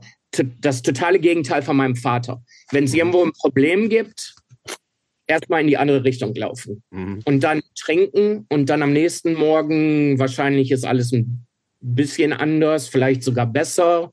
Auf jeden Fall hat man das erstmal so unterm Teppich gekehrt. Und ich hatte immer so eine Attitude, so dass halt, wenn ich Zahnschmerzen habe, dann muss ich zum Zahnarzt gehen. Was eine andere Variante gab es da nie. Und, äh, und besonders, weil ich sehr viel Respekt vor Noah hatte und das halt auch so ein Erwachsener, der war halt ein Familienmensch, ein super Vater und äh, das wäre mir nie so in den Sinn gekommen, dass der mir irgendwas vorschlägt, mhm. was nicht äh, oder wo er nicht geglaubt hätte, dass das Sinn macht. Seine Eltern waren beide Hippies. Äh, bevor ich Noah gekannt habe, habe ich nie Leute kennengelernt, die so richtige 60er Jahre amerikanische Hippies waren, die dann auch so die erste Generation waren, die so alternativ gedacht, wirklich mhm. alternativ gedacht haben, die sich nicht über Vegetarier lustig machen. Mhm. Und äh, zum Beispiel. Ähm, und ja, also dann, dann kam auch eins zum anderen, dass ich halt äh, einiges an Büchern gelesen habe. Ähm, ich habe in Deutschland ähm, durch, durch René, der bei Spawn und True Blue war, ähm, äh, ich versuche mich gerade an den Autor zu erinnern. Ich glaube, Robert Beetz. Sagt euch das den, was? Den gibt es, ja. Ja, also der hatte dann so Sachen mit so, äh, so Kindheitstrauma oder so das, das innere Kind und, ähm, und hatte dann jedes Mal, wenn ich in Deutschland war, irgendwie drei Bücher gekauft zu dem Thema, kam dann auch irgendwann so zu so wie Thich Nhat Hanh. Ähm, und, ähm, und äh, also so eine ganze, so eine ganze Welt hat sich irgendwie aufgetan. Ähm, äh, so Grundsatzpsychologie und also halt alles so Sachen, wo ich nicht sagen würde, bin ich, dass ich da ein Fachmann drin bin, aber Sachen, die halt total sich als logisch dargestellt haben und ähm, und äh, ja, also so, und so mehr das in meinem Leben gekommen ist, je mehr hat sich auch meine Einstellung zu so Hardcore, da hat das angefangen, sich zu ändern. Ähm, oder generell, ich war, ich war in, besonders in meinem Teenager-Dasein jemand, der ähm, es gab nur meine Meinung und die Meinung meiner Freunde und alles andere war falsch. Mhm. Da gab es auch gar keine Diskussion. Ähm, äh, leider gab es auch viele Sachen, ähm, wo Gewalt eine Rolle gespielt hat. wo andere Leute ihre Meinung so unakzeptabel waren, ähm, dass es dann äh, in Schlägereien ausgeartet ist oder ähm, das finde ich interessant. Ihr habt tatsächlich, wenn es inhaltliche Meinungsverschiedenheiten ähm, gegeben hat ähm, und die, die, hat dir die Meinung der anderen nicht gepasst, dann haben die von dir eins aufs Maul gekriegt? Ja, ich würde, ich würde, also ich, ich würde nicht sagen, dass ich irgendwie rumgelaufen bin und einfach nur, oh, du hast das falsche T-Shirt an, jetzt gibt's einen drauf. Aber wenn halt die andere Partei oder die andere Person sich dafür irgendwie interessiert hat, sich, äh, dass das äh, nicht mit Worten gelöst wird, dann ist das auf jeden Fall dann ausgeartet.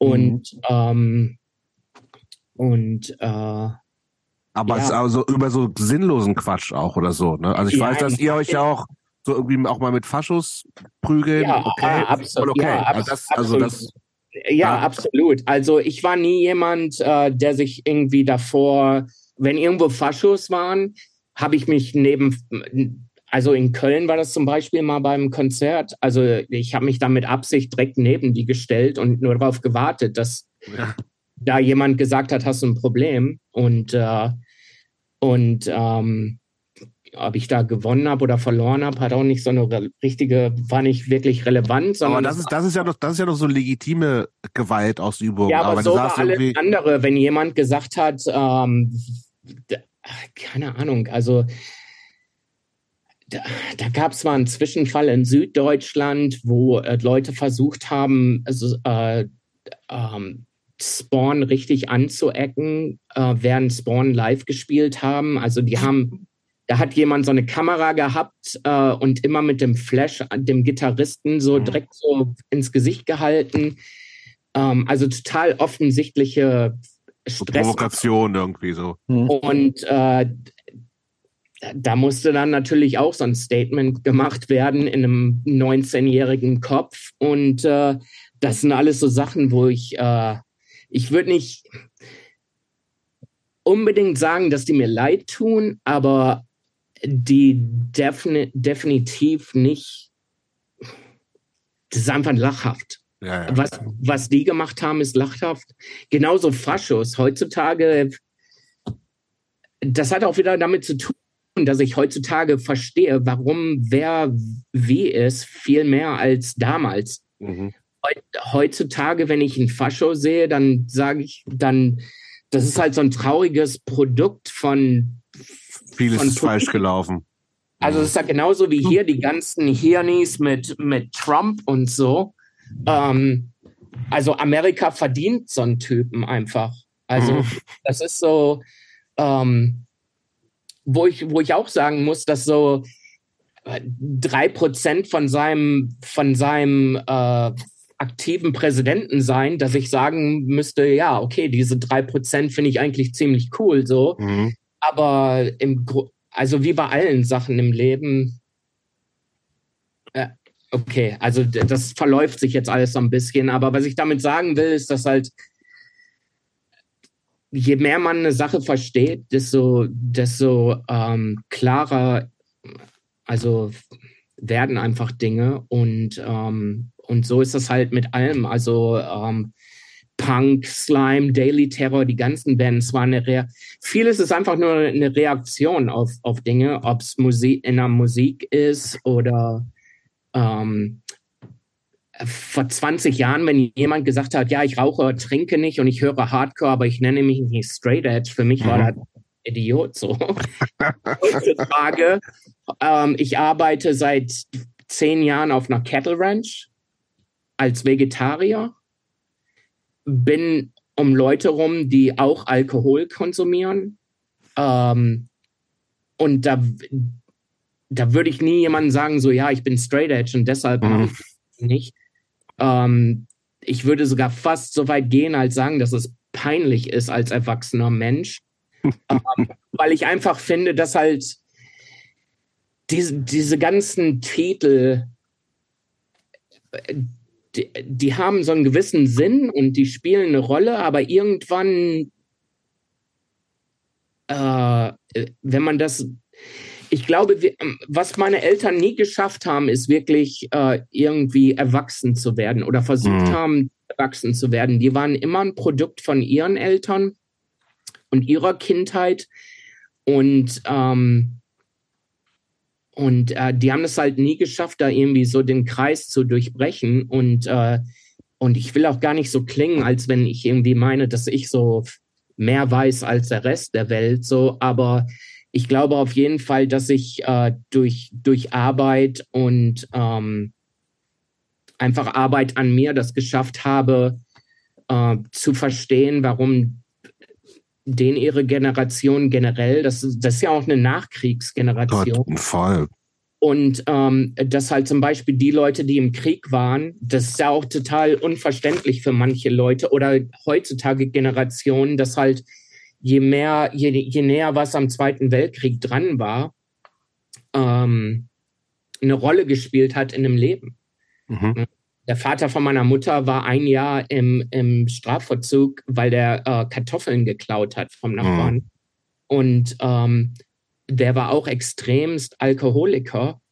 Und wer weiß, was äh, jetzt mal vom Krieg an sich äh, das beiseite, aber was da vielleicht in einem Jahr im, im Strafverzug passiert ist, da gab es ja nicht äh, Standard-Fernseher und so, ähm, 42.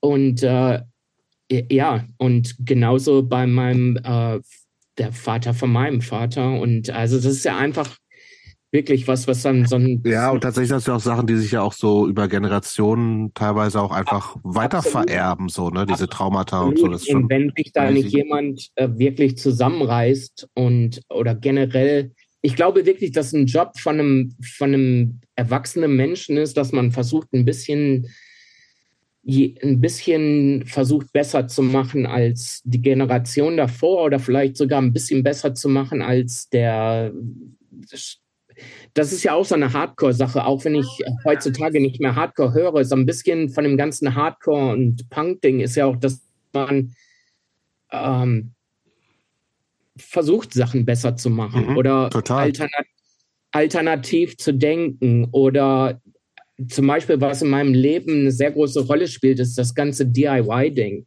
Mhm. Also ganz egal, ob Reaper oder ähm, die ganzen Tattoo- äh, äh, die ganzen Bücher ähm, und, und alles. Das ist ja alles, was ich Hardcore zu verdanken habe, weil ich da gelernt habe, Sachen aus. Mach einfach.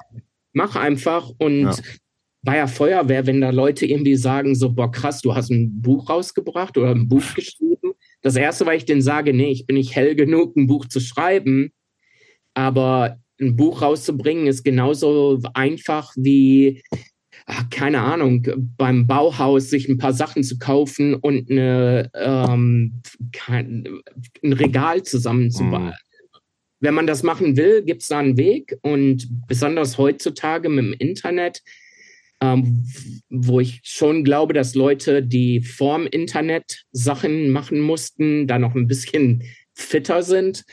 Ähm, aber ja, das sind halt alles äh, so Dinge. Und ähm, um nochmal jetzt auf so Eltern und so zurückzukommen, bevor wir da irgendwie zig Stunden mit verschwenden.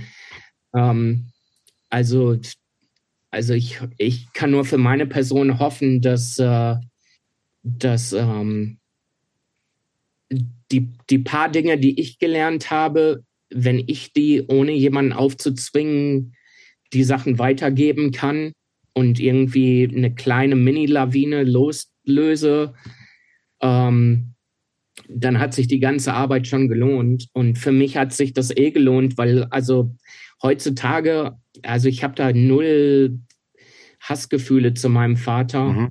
Die letzten zwei, drei Jahre waren ziemlich angenehm mit ihm. Ähm, mit meiner Schwester habe ich ein gutes Verhältnis. Und äh, leider gibt es nicht mehr viel Familie außer den beiden. Aber aber ist schon krass, das ist halt echt ein langer Weg dahin, ne? Also äh, ja, äh, wie man es nimmt. Also was, also ob der wirklich.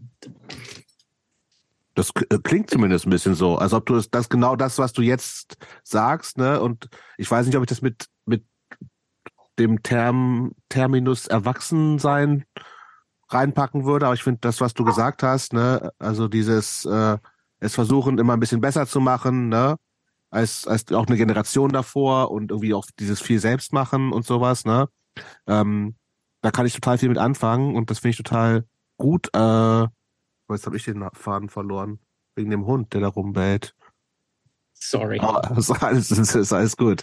Ähm, aber das ist ja, äh, das ist ja was, wo ich das Gefühl habe, ne? Und wie gesagt, ich habe es ja am Anfang gesagt, also für mich warst du oberflächlich gesehen, von dem, was ich, ich habe auch nur, wie gesagt, wir haben einmal früher mit unseren Bands zusammengespielt und das muss 98 gewesen sein. Ich fand True Blue irgendwie gut und habe Reaper Records mitbekommen. Ähm, aber das war so, für dich war ja Hardcore eine Zeit lang einfach das Wichtigste gefühlt, so, ne? Und das ist die Frage irgendwie so ein bisschen, ist das, ist das dann auch so eine, so eine Art Ersatzfamilie und das vielleicht auch so, nur so eine Flucht, die halt vielleicht wie, ein wichtiger Teil ist, aber wo du jetzt auch sagst, naja, eigentlich, also es klingt jetzt so ein bisschen so, als ob dir Hardcore als, als äh, Ersatzfamilie egal ist. Und du hast jetzt vielleicht so deinen Hardcore gefunden. Ist das so? Also, auf, auf jeden Fall war es eine Ersatzfamilie. Ich habe es anders verstanden übrigens. Okay. Ich habe ich hab's anders, darf ich mal mein, mein, wie ich ihn verstanden habe, sagen? Ich habe das so verstanden, als wenn Hardcore zu der Zeit, als es kam, ihm ein, ein neues oder ein, ein, ein neues Wertesystem so vermittelt hat und dass er praktisch mit geänderten Lebensverhältnissen die Elemente, die daraus entstanden sind, einfach transformiert hat in eine andere Welt außerhalb eines festen Regelsystems und außerhalb von festen Schubladen. So habe ich das verstanden. Äh, ihr habt beide recht. Also ähm, ich würde sagen, bis, bis zum Zeitpunkt äh, späte 20er, äh, um den Wendepunkt, wo ich 30 geworden bin oder so, war es auf jeden Fall absolute Ersatzfamilie.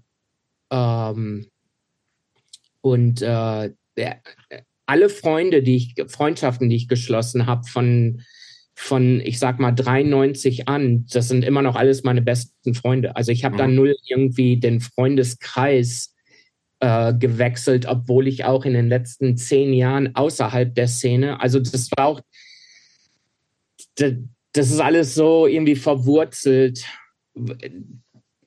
Auch dieses ganze Cowboy-Ding oder die Feuerwehr, wo ich einfach ganz andere Welten kennengelernt mhm. habe, andere Leute, ähm, Leute, die nicht in, in, in diesem ganzen Hardcore-Film einfach äh, feststecken, mhm. ähm, wo es ja auch leider viel zu viele, ohne das zu sehr zu beurteilen, aber manche Leute kommen ja nie raus, wenn die einmal irgendwo drin sind und das wird dann so ihr, ihr ganzes Leben. Und die sind dann wirklich also so hart. Ich finde, ich finde das, okay, ich finde das cool, solange die halt irgendwie noch das aktuell machen. Aber ich habe das Gefühl, dass ganz viele von, insbesondere so alten Hardcore-Männern, halt einfach nur so voll in der Vergangenheit leben. Ja, ja, das absolut. Find, das finde ich echt immer ein bisschen traurig so. Ja, ja, und wie gesagt, also jedem, jedem das Seine so. Voll, aber, ja, ja. Ähm, ähm, ja, also wie gesagt, also die von, von 15 bis 30 oder so war das halt das Einzige, was gezählt hat. Und dann dazwischen, und dann fing halt, ich, ich glaube wirklich, dass er so ein, so ein Gehirnwachstum irgendwann angefangen hat und den, den konnte man dann auch nicht mehr aufhalten. Und wie gesagt, also ich möchte wirklich betonen, dass ich nicht glaube, dass ich irgendwie ähm, ich weiß nicht, ob das wirklich so auf Deutsch noch gesagt wird, aber die Weisheit so gefressen habe oder so. Und mhm. das ist wirklich eine sehr persönliche, so. persönliche Einstellung. Ähm, und ähm, aber ja, also ich würde immer noch sagen, also wenn jemand auch, äh, das haben ja auch schon viele vor mir gesagt, aber Hardcore ist kein Musikstyle, sondern, sondern mehr ein Lifestyle oder mhm. Also ich würde, wenn ich mich mit älteren Hardcore-Punk-Leuten unterhalten, ich würde mich immer als ein Hardcore bezeichnen, mhm. aber nicht mehr zu der Szene unbedingt bekennen. Mhm. Aber die auch nicht verleugnen, weil ohne die hätte ich hätte ich null von dem, was ich heute nicht. Äh, nicht die Skills, um irgendwelche Sachen aus dem Nichts zu machen, nicht die Freundschaften, die ich geschlossen habe ähm, äh, und so weiter.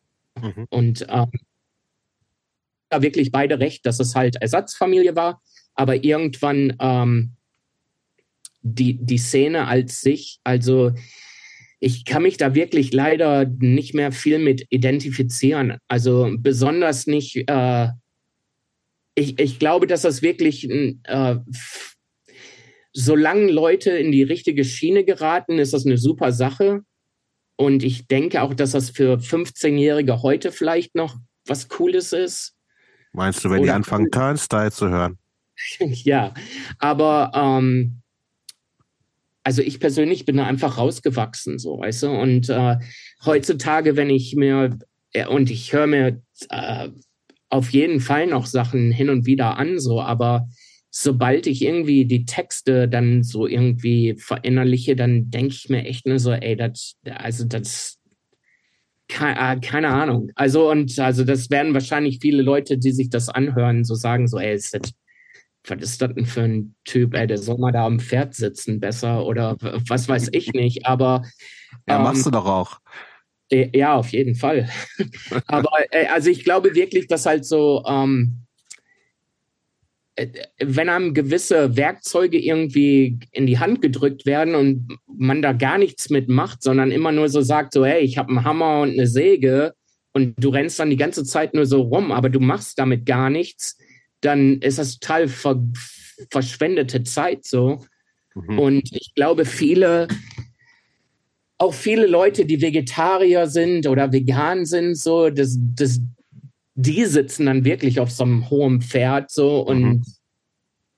aber ich weiß nicht unbedingt, ob die Gründe wirklich so top sind, so weißt du. Und, und ähm, und äh, ja, keine Ahnung. Ich weiß gar nicht, ob das alles Sinn macht, wenn sich Leute das anhören, ohne da wirklich. Macht alles Sinn. Ich finde find ich gut. Durch, ähm, durchgelebt zu haben. Das kommt auch alles wieder auf die Vents zurück und äh, sich Sachen wirklich, so viele ja. Sachen müssten in meinem Leben, Christ, die haben sich so kristallisiert oder, oder wirklich äh, die mussten sich erarbeitet worden, weil ich halt einfach von meinen Eltern null irgendwelche Sachen beigebracht bekommen habe, die irgendwie fürs Leben Sinn machen.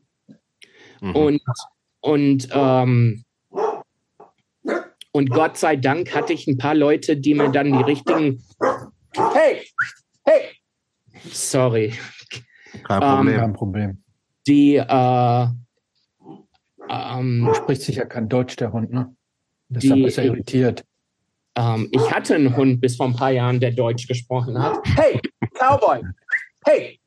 Ähm, äh, ja, also keine Ahnung. Ich glaube, ich hatte ziemlich, äh, wirklich ziemlich viel Glück und ähm, und äh, dass ich halt nicht so wie meine Eltern geendet bin und auch im Sinne nicht so wie meine Schwester, weil also ähm, so glücklich wie die ist. Also, also ich, keine Ahnung. Ich bin sehr zufrieden mit mir heutzutage. Ja, das ist ja auch das Wichtige, oder?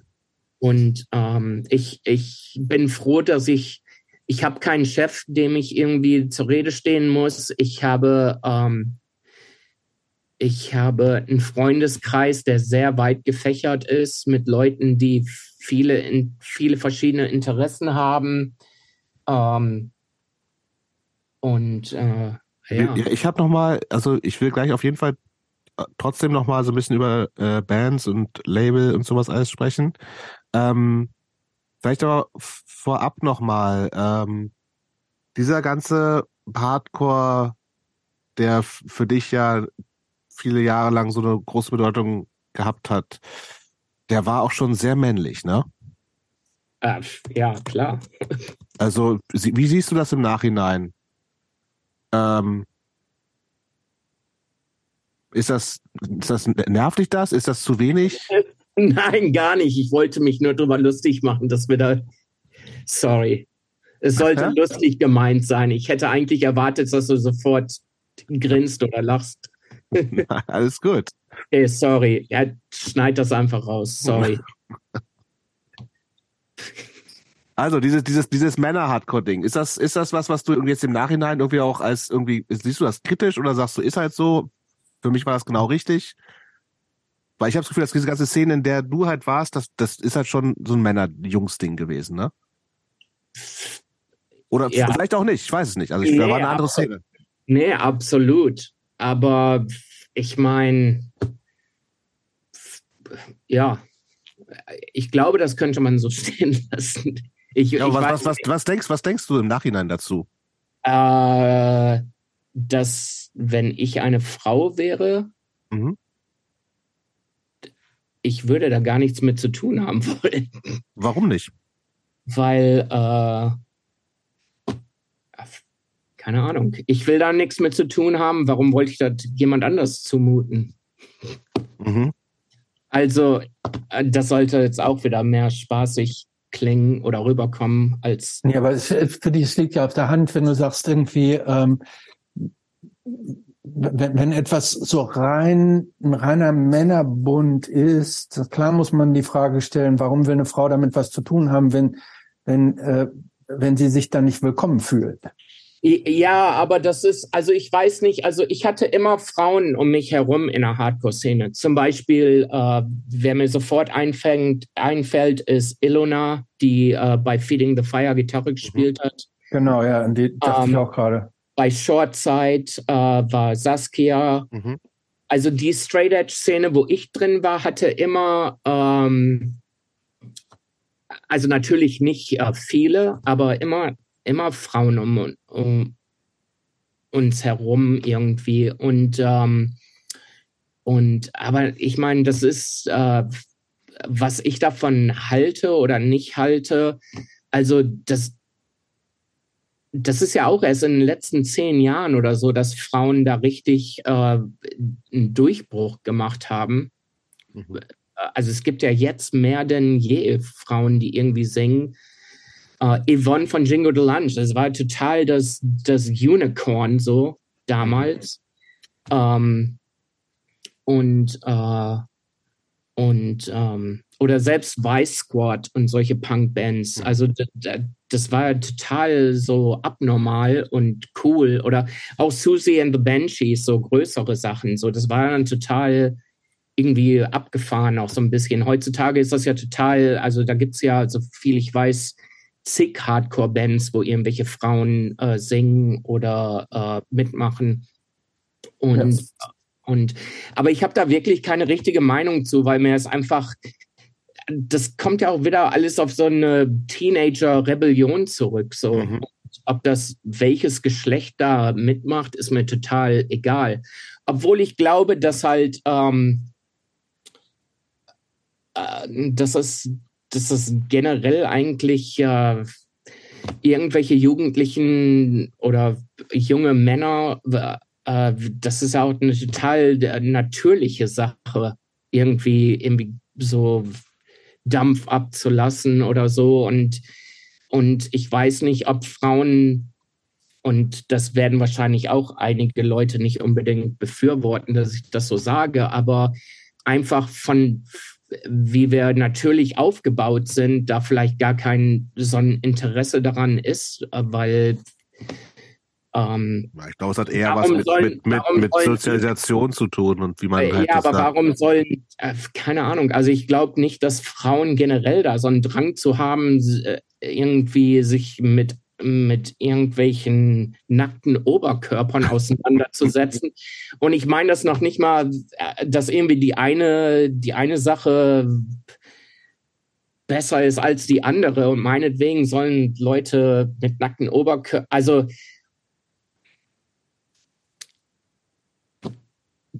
vielleicht sollte das auch rausgeschnitten werden, aber auf, einer, auf, auf einer, sexuellen Ebene finde ich das, also sehe ich das heutzutage ziemlich skeptisch, wenn Leute noch im gewissen Alter da den Drang haben, irgendwie, äh, kann, wisst ihr, wo ich so drauf hinaus dass, dass, die mit, dass die mit nackten Oberkörper rumlaufen, meinst du? Äh, ja, oder dass halt, äh, keine Ahnung, so halt Leute da halt, irgendwann kommt man, normalerweise müsste man ja irgendwann in seinem Leben in so einem Stadium angelangen, wo man sich einfach von Natur aus ein bisschen besser sich selbst äh, klarer sieht oder so. Hm. Und, und wenn dann Leute immer noch in so einem pubertären Stadium irgendwie festhängen, ohne das ab. Ich möchte immer wieder betonen, dass das nicht abwertend klingen soll unbedingt, aber das halt. Klingt es nicht. Dass das ähm, dieses ganze Macho-Ding so ähm, Das hat doch was sehr Teenager-mäßiges, hast du schon recht. Ja, das ist halt, ähm, wenn, wenn jemand 40 Jahre alt ist und sich immer noch das T-Shirt aufzieht, bei einem, auszieht beim Agnostic Front Konzert äh, und zu Hause zwei Kinder und eine Frau hat, finde ich das schon ein bisschen merkwürdig.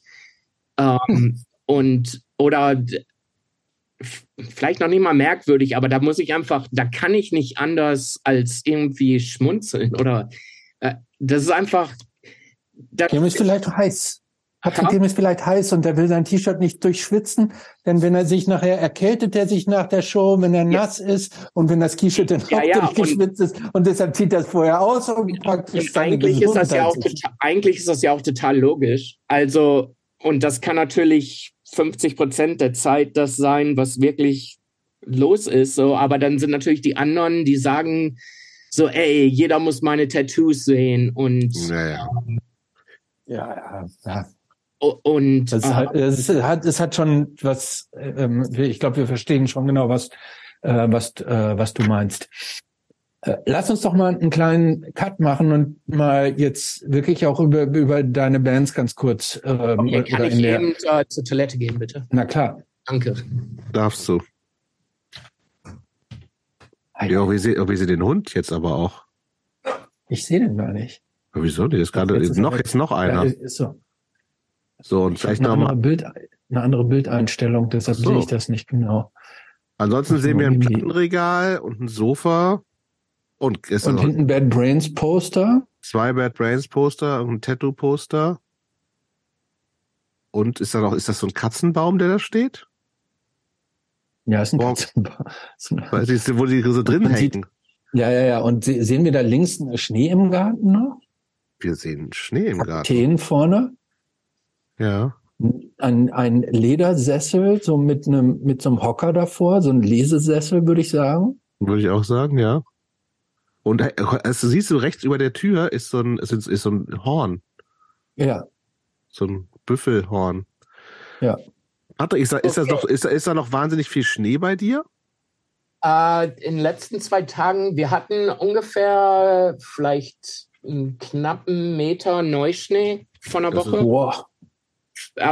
Ja, vielleicht ein bisschen weniger, aber ähm, ja, wir hatten da fast drei Fuß.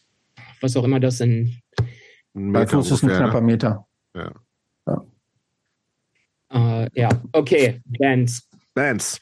Genau, beziehungsweise äh, ich, ich würde eher so aktiv, aktiv in die Szene eintauchen sagen, weil du hast was war, was war, was hat, womit hat's angefangen? Mit, mit dem Singen bei Spawn oder mit dem, du hast auch noch ein Fanzine und ja, Tape-Label gehabt?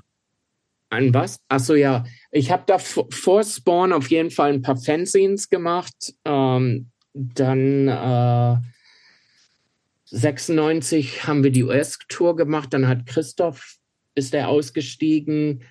Ja, 97, glaube ich, dann oder Ende 96 habe ich dann halt Christoph abgelöst. das heißt, du warst, mit, du warst mit Spawn auf Tour, aber warst dann nur so mit. Quasi. Ja, quasi als Roadie oder. Ja, whatever. Ja, ja. Und äh, ja, das war ja dann Jahre vor der US-Tour auch so. Und ähm, ja, dann hat Spawn dann noch ein bisschen rumgeeiert so. Und dann. Ähm, Gibt es Aufnahmen von Spawn mit dir? Ja, eine Split 7-Inch mit Despair. Okay. Ah, die mit Despair, okay.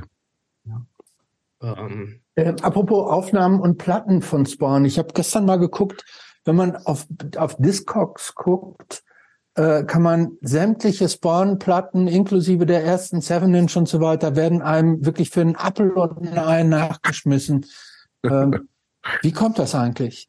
Also ich glaube, die erste 7-Inch, die kannst du so in einem, in einem okayen Zustand für 1,70 Euro gerade kaufen. Ähm, das, das, ist, ist für 1 Euro zu viel. 70 Cent ähm, ist sich schon wert, sagst du? Äh, keine Ahnung. Wie also kommt, ich glaube. Aber wie kommt das? Dass so, es sind so viele von diesen alten Platten. Ähm, jetzt mal unabhängig von der äh, musikalischen oder sonstigen Güte haben eine ziemliche Preissteigerung. Wie hm, kommt stimmt. es, dass die Spawn-Platten und ich habe mir alle angeguckt, alle so, ich sage jetzt mal fast wertlos gehandelt werden? Ja, aber ohne dass äh, also so cool, wie die alle waren, als sie rausgekommen sind und so, aber das ist ja, keine Ahnung, also, also ich, ich kann dir da keinen Grund für sagen, aber ich würde jetzt auch nicht sagen, dass die, dass die mehr wert sind. Also besonders nicht. Also so viele Plattenpreise, eigentlich werden Plattenpreise ja immer hochgetrieben von einer, von einer späteren Generation. Mhm. Ne? Ähm, hm, oder von oder von der Generation, die äh, die Platten zu der Zeit, als sie rausgekommen sind, irgendwie sich nicht leisten konnten oder verpasst haben oder so. Ja, okay, aber das stimmt. Aber was ich, ich vielleicht nicht einer späteren Generation, was ich damit sagen will, sind Leute, genau was du jetzt auch sagst, Leute, die keinen Zugriff da irgendwie hatten. Mhm. mhm. Und äh, ob es ältere Platten sind oder was weiß ich nicht.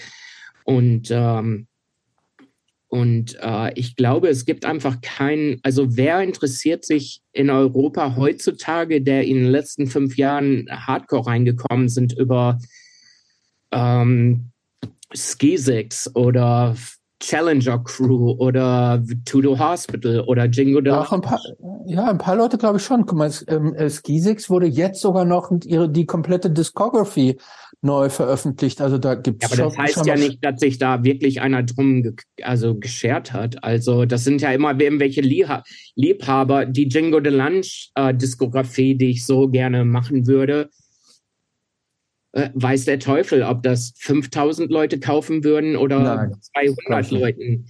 Aber weißt du, was ich meine? Ja. Das heißt halt ja, ja, ich weiß, was du meinst. Sache. Ja. Liebhaber oder jemand in der Band hat es dann gemacht und äh, Mhm. Es ist ja nicht so wie die Uniform Choice Reissues, die in letzter Zeit rauskamen, oder die Blast Reissues, wo, wo eigentlich äh,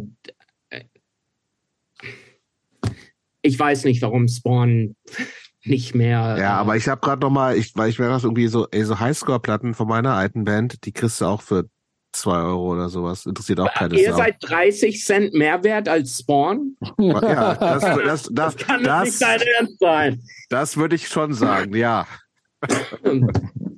ja. aber das sind, du, ich habe jetzt, mein Preis war von der 7-Inch, dein Preis war vermutlich von einem Album, oder? Und dann. Ich guck mal, was die Single kostet. Also falls dieser ganze das Quatsch ist der, der interessanteste Podcast, den ihr je gemacht habt. Auf jeden Fall. Ja, äh, nee, pass auf, die, äh, du kannst eine Highscore-Single kaufen für 1 Euro 65.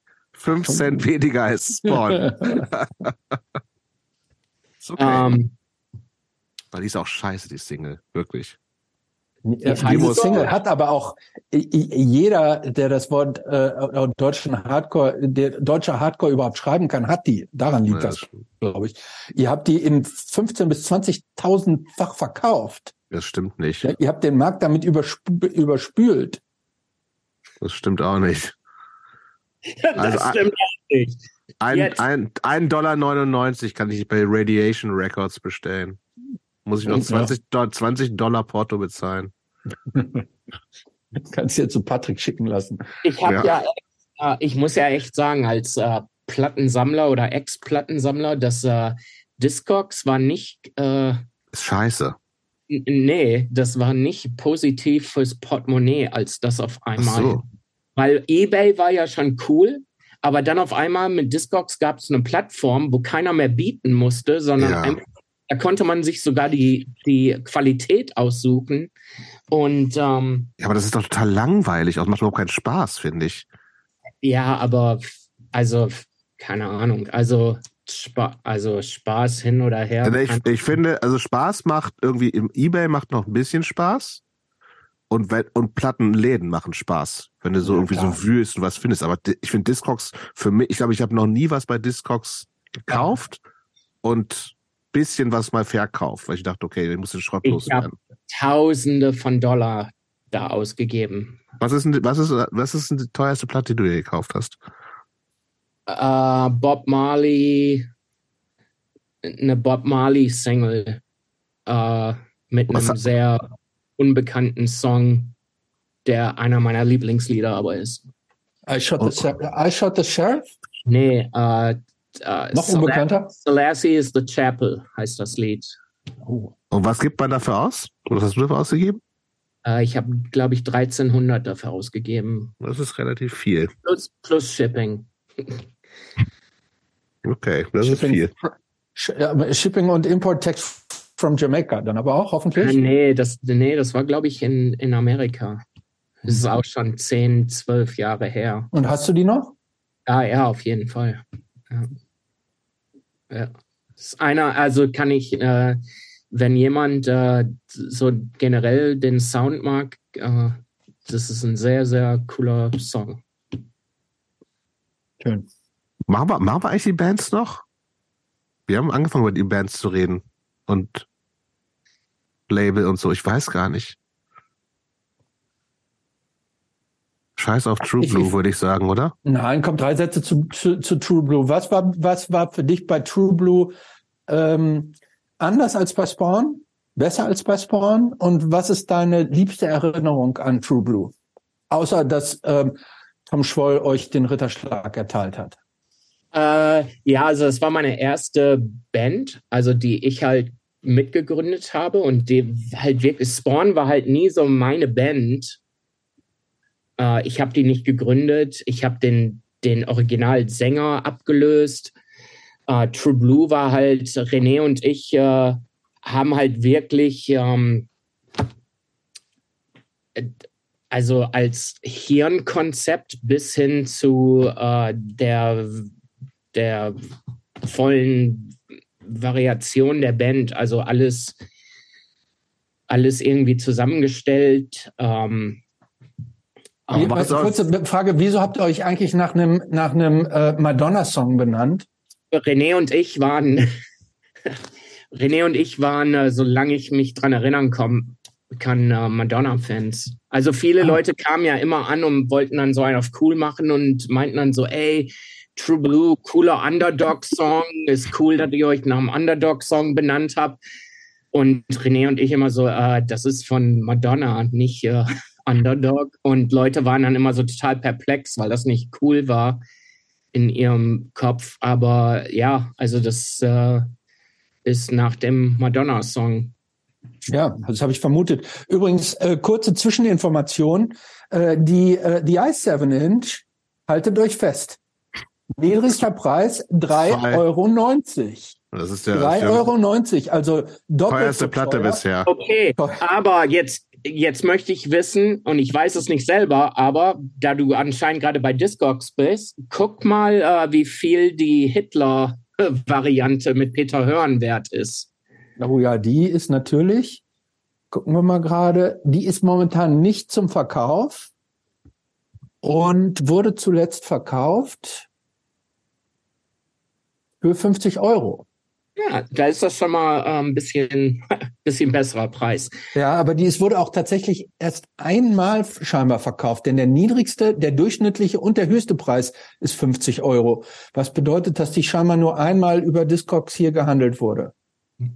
Gibt es auch nicht viele von. äh, was 30 ich, Stück, um genau zu sein.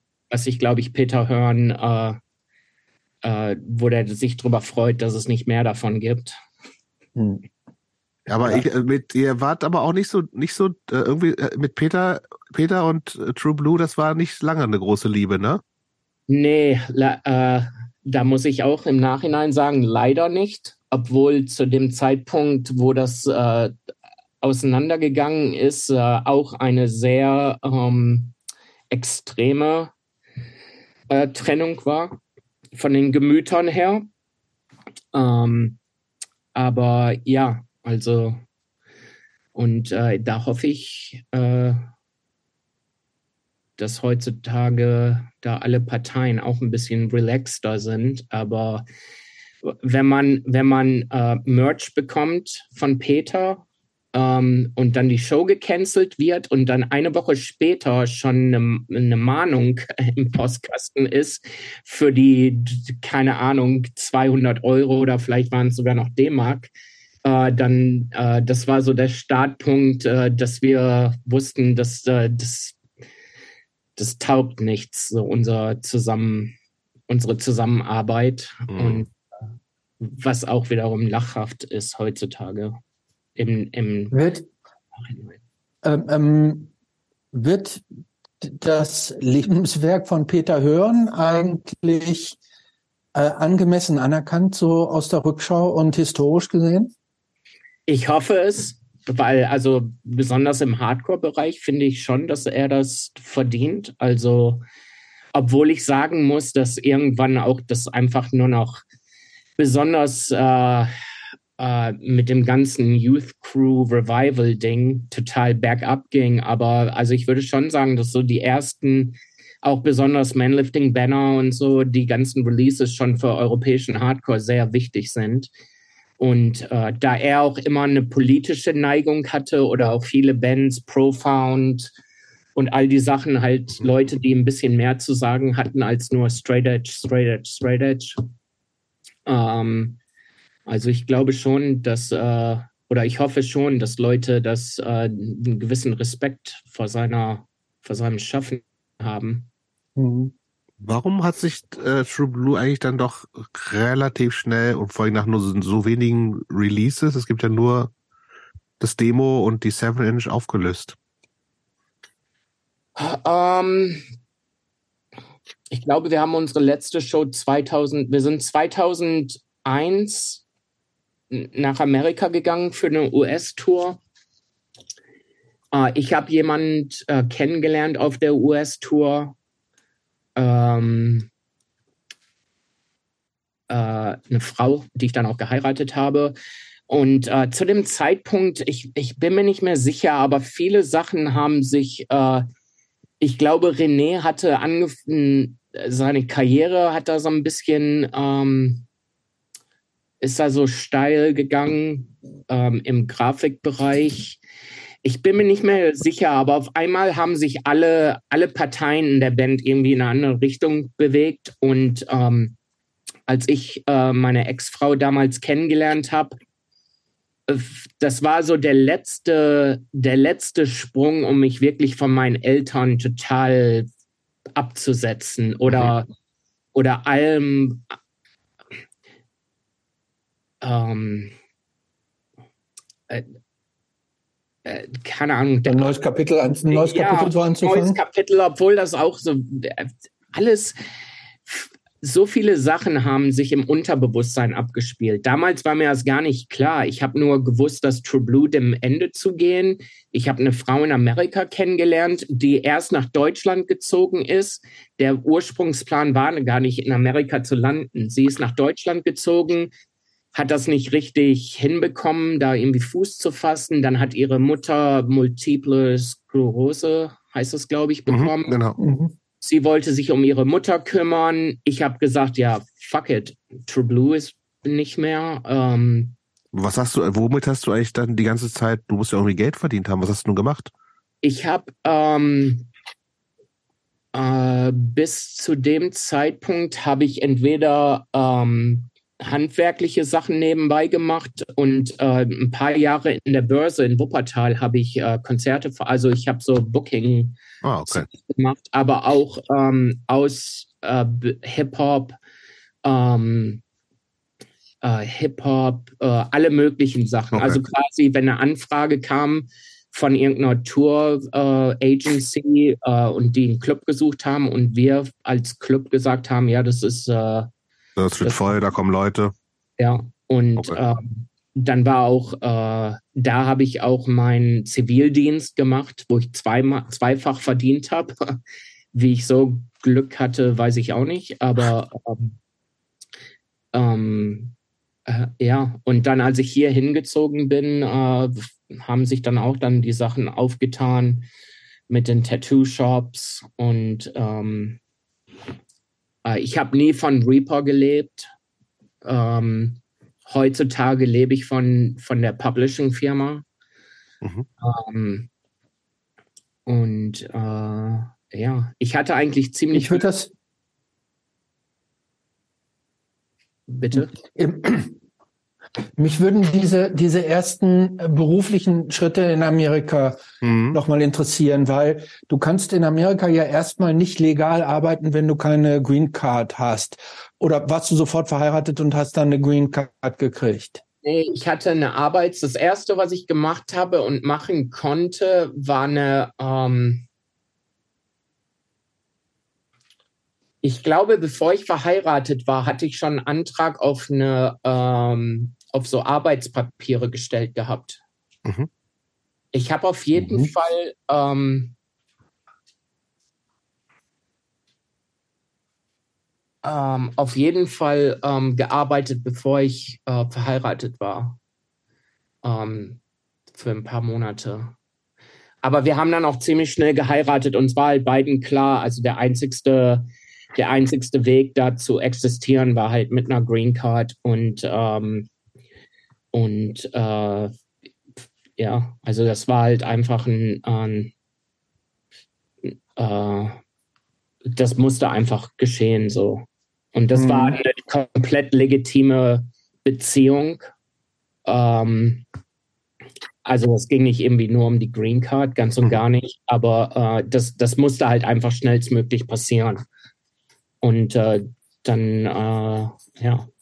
Ja, und dann? Also dann bist du schnell, ganz schnell in diesem, in diesem, in so einem Tattoo-Business gelandet, ne? Auch über eine Hardcore-Connection ja wieder? Äh, ja, über eine Hardcore-Connection. Ähm, und das habe ich dann 20 Jahre, acht, naja, fast 20 Jahre, fast, ja. Fast. Aber was, was, was war da, also das, das Tattoo-Studio von DJ Rose, der bei Path of Resistance auch war, ne? Ja. Und was, was war da dein Job? Ich bin quasi bezahlt worden, um, um die Läden zu schmeißen. Also so also ein Geschäftsführer Genau, also ich habe halt, äh, alle Leute haben unter mir gearbeitet. Äh, ich habe äh, alles, äh, was Geld äh, anging, gemanagt. Ähm, das Einstellen und Ausstellen von Leuten. Äh, ich bin quasi bezahlt worden, dass die beiden Leute, denen die Läden gehört haben, sich um nichts kümmern mussten. Mhm. Und sich wie kleine Kinder benehmen konnten für 20 Jahre lang. Aber du, aber du hattest ja eigentlich so in, in, in so Unternehmensmanagement, würde man ja sagen, eigentlich keine Erfahrung, oder doch? Naja, also ich habe ich hab mir selbst Steuerrecht beigebracht. Ich habe unsere Steuern gemacht für 20 Jahre. Ähm, ich habe einfach, keine Ahnung, also ich bin da wie bei allen Sachen. Ich habe einfach angefangen, mich damit äh, auseinanderzusetzen und äh, zu dem Zeitpunkt waren die Läden viel kleiner und ich bin dann halt gewachsen, als die Läden gewachsen sind. Und, ähm, und aber war das immer so, war das easy für dich oder war das auch mal eine Herausforderung? Na, ein paar Sachen waren Herausforderungen, weil ich habe dann irgendwann auch ähm, äh, Sachen da eingeführt wie Krankenversicherung und mhm. Rentenversicherung und ähm, also ich habe schon viele Sachen gemacht, die so äh, nicht wirklich äh, normal sind für Tattoo-Shops. Ähm, und äh,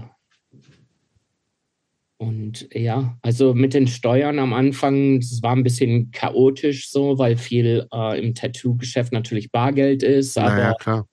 Ähm, ich habe das natürlich dann auf ganz deutsche Art und Weise. Richtig ordentlich. Und äh, das, das war dann auch produktiv und äh, ist leider ähm, nicht im Guten auseinandergegangen im Ende. Ähm, so, wie lange machst du das jetzt schon nicht mehr? Das dritte Jahr. Okay. Und ähm, ja. Ähm, Du hast eben eine Sache erwähnt, auf die würde ich gerne nochmal zurückkommen, nämlich dieses Thema ähm, äh, Krankenversicherung und so weiter. Ähm, es, es, es, es gibt ja immer dieses, dieses Thema in Amerika, dieser äh, The American Dream, ne? wo jeder kann es schaffen, wenn er nur hart arbeitet. und so und derjenige, äh, jeder hat eine Chance, man muss halt nur ranklotzen.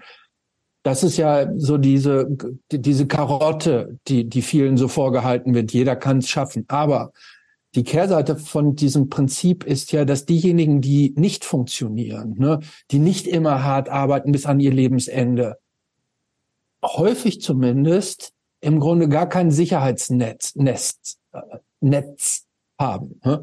Ähm, sagen wir mal viele, ich weiß, ähm, so mag es Ausnahmen zu geben, aber ähm, es gibt ja häufig hört man ja auch davon, dass äh, Leute in Amerika von heute auf morgen rausgeworfen werden. Es quasi kaum Kündigungsfristen geben, relativ wenig Arbeitslosengeld und so weiter und so weiter. Hat dir dieses, weil du gerade gesagt hast, du bist da schon mit so einer deutschen Einstellung auch rangegangen, hat dir dieses, diese, diese, auch diese diese sozialstaatliche Sicherheit, sage ich jetzt mal, hm, dass ähm, die ja hier in Deutschland herrscht, ne? selbst wenn es so ganz dick auf dick kommt, äh, einigermaßen kümmert sich der Staat dann ja um einen. Hat dir das je gefehlt oder irgendwie auch so ein bisschen ähm, Angst eingejagt, dass du da so komplett auf dich selbst gestellt bist? Nee, ganz und gar nicht. Und äh, aber ich komme auch von einer ähm, ich, ich Ganz und gar nicht. Aber ich komme auch von einer Arbeiterklasse-Familie, wo halt, wenn, wenn ich, wo halt schon immer irgendwie so der Mindset war, wenn, wenn ich arbeite, der, der, warum sollten Leute was haben, die nicht arbeiten? Ähm, ohne großkotzig zu klingen, aber also das ist auch hier so mein Mindset oder generell so. Also ich bin da nicht äh, jemand, der sehr sozialistisch eingestellt ist. Ähm, und äh, davon abgesehen, hier gibt es auf jeden Fall auch Arbeitslosengeld, Wohnunterstützung in jedem Staat. Also ich glaube, dass das nicht so schlimm ist, wie das von äh, in Europa so eingeschätzt wird. Ähm, äh, ähm, hier gibt es genauso Leute, die absolut klarkommen, dass alles äh, ähm, auszunutzen, das ganze, das System an sich. Ähm, absolut. Also Leute, die, die einfach nur Computer, Playstation spielen den ganzen Tag und irgendwie sich alles leisten können, außer irgendwie die Kinder vernünftig anzuziehen oder so.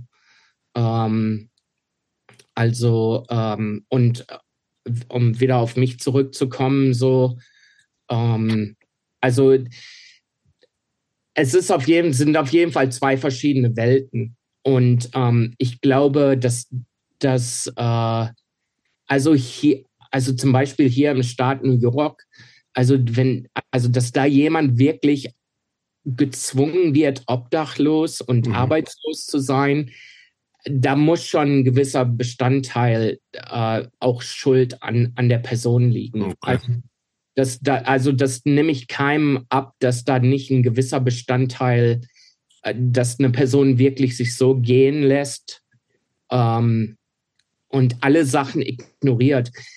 Amerika ist auf jeden Fall ein Land der Ignoranz, mhm. äh, wo Leute meinen, dass äh, das ist ja generell so, ein, so, eine amerikanische Attitude, so wir sind die Besten und was weiß ich nicht. Aber das sieht man, äh, ähm, das sieht man immer wieder und äh, was, was mir immer wieder auffällt, wenn ich mir irgendwelche äh, Dokus ansehe, hier von so äh, Proud Boys oder mhm. so Ultra, das sind ja noch nicht mal Faschos, die irgendwie wenigstens cool aussehen wie irgendwelche äh, UK Skinheads oder so, ja. die so meinen, so, ey, wir sind besser als alle anderen und dann zeigen die so, wo die wohnen und das sind dann so Trailer mit so ja, ja. Und da frage ich mich immer so, auf, auf was sich auf was sich Leute beziehen, wenn die meinen, dass sie so besser sind als, als andere. Also jetzt mal farblich ganz beiseite, aber du kannst ja nicht irgendwie so total der Unterperformer sein und meinen, dass du irgendwie äh, über, über andere Menschen stehst, so.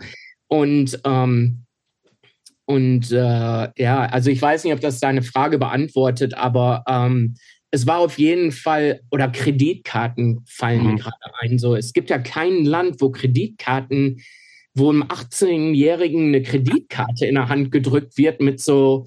Mit Mach, so was du willst damit. Und, und dann geht ja schon alles schief, weil wieso sollte ein 18-Jähriger vernünftig mit einer Kreditkarte umgehen? Ja. Das, ist ja, das ist ja augenscheinlich sonst Geld.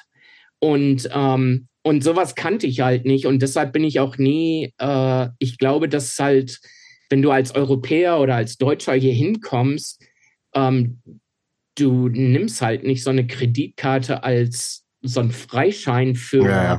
Ähm, ja, insbesondere nicht, wenn man ein bisschen älter auch schon ist, wahrscheinlich, ne?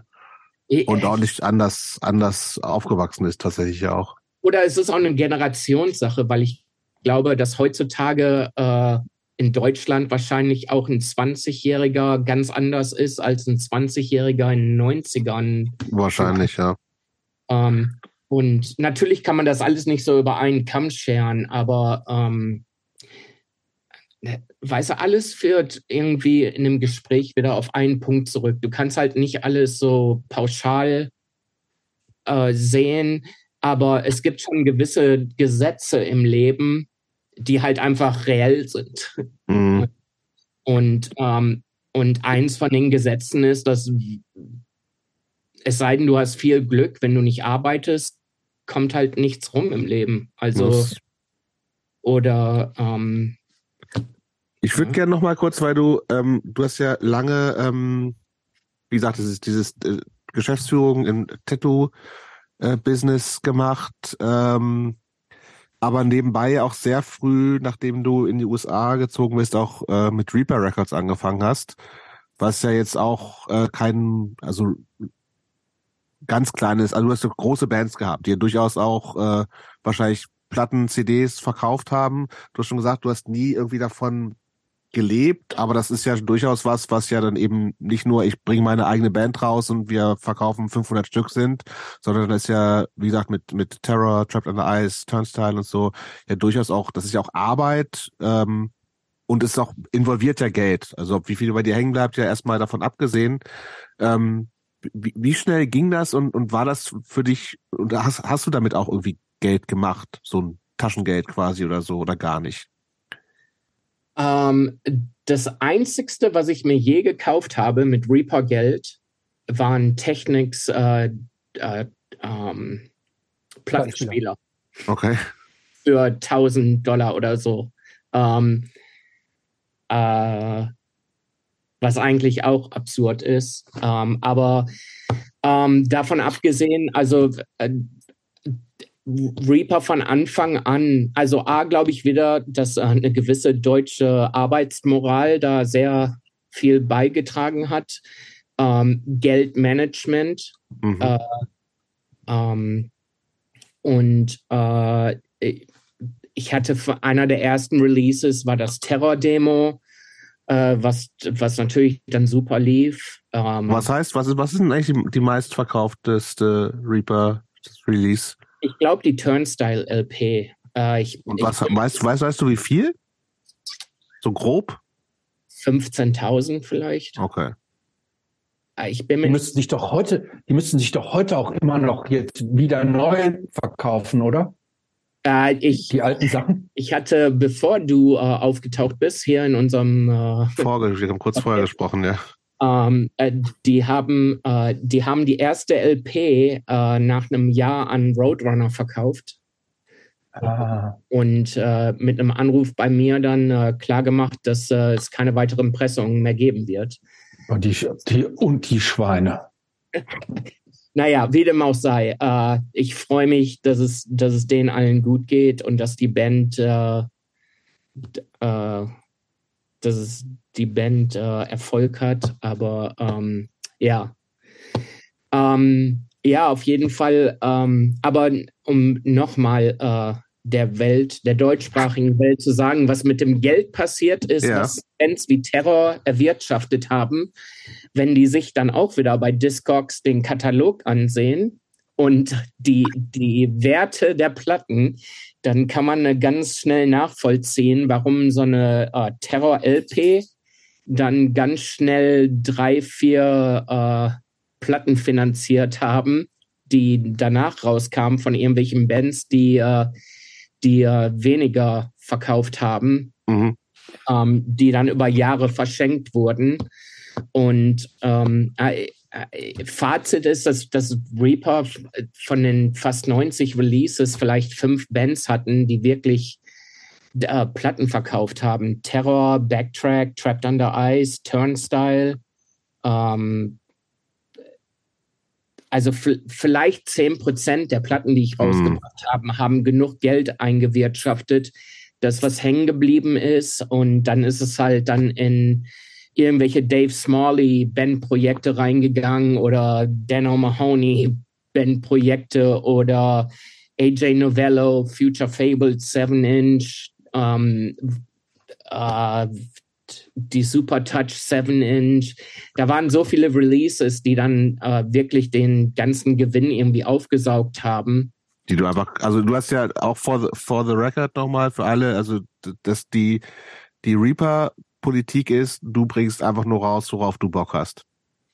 Ja, also ich habe ich hab nie eine Platte rausgebracht, weil es äh, finanziell irgendwie vielversprechend war. Bane, Bane wollten äh, eine Platte mit Reaper machen und äh, so nett wie ich die Leute finde, besonders den Schlagzeuger, ich habe denen gesagt, dass ich schon immer die Band scheiße fand und äh, das haben die dann auch so verstanden, weil die wussten, dass das äh, meine Meinung ist und mhm. Ähm, so sind zum Beispiel Bane nicht bei Reaper gelandet. Und äh, da waren halt äh, immer ein paar Bands, äh, besonders, äh, ja, keine Ahnung, ähm, zig Bands, die halt alle ziemlichen Hype hatten oder so, die ich einfach musikalisch nicht gut fand, textlich kacke fand. Ähm, die Leute, es gab nie eine Band, wo ich nicht befreundet war mit den Bands. Ähm, ähm, ja, und äh, bei, bei, kann, bei welchem, es fällt dir vielleicht schwer zu sagen, wenn mit wissend, dass du alle nur Sachen machst, die du irgendwie gut findest, aber welches äh, Reaper Release hätte es äh, verdient, mehr, noch mehr gehört zu werden, als es gehört wurde? Uh, die Maximum Penalty LP. Ähm, auf jeden Fall. Ich glaube, das ist einer der besten New York Hardcore-Platten oder einer, vielleicht sogar die letzte New York Hardcore-Platte, die rausgekommen ist in der Geschichte des New York Hardcores, wo ich sagen würde, dass die was taugt. Ähm, was ist denn die beste äh, New York Hardcore-Platte aus deiner Sicht?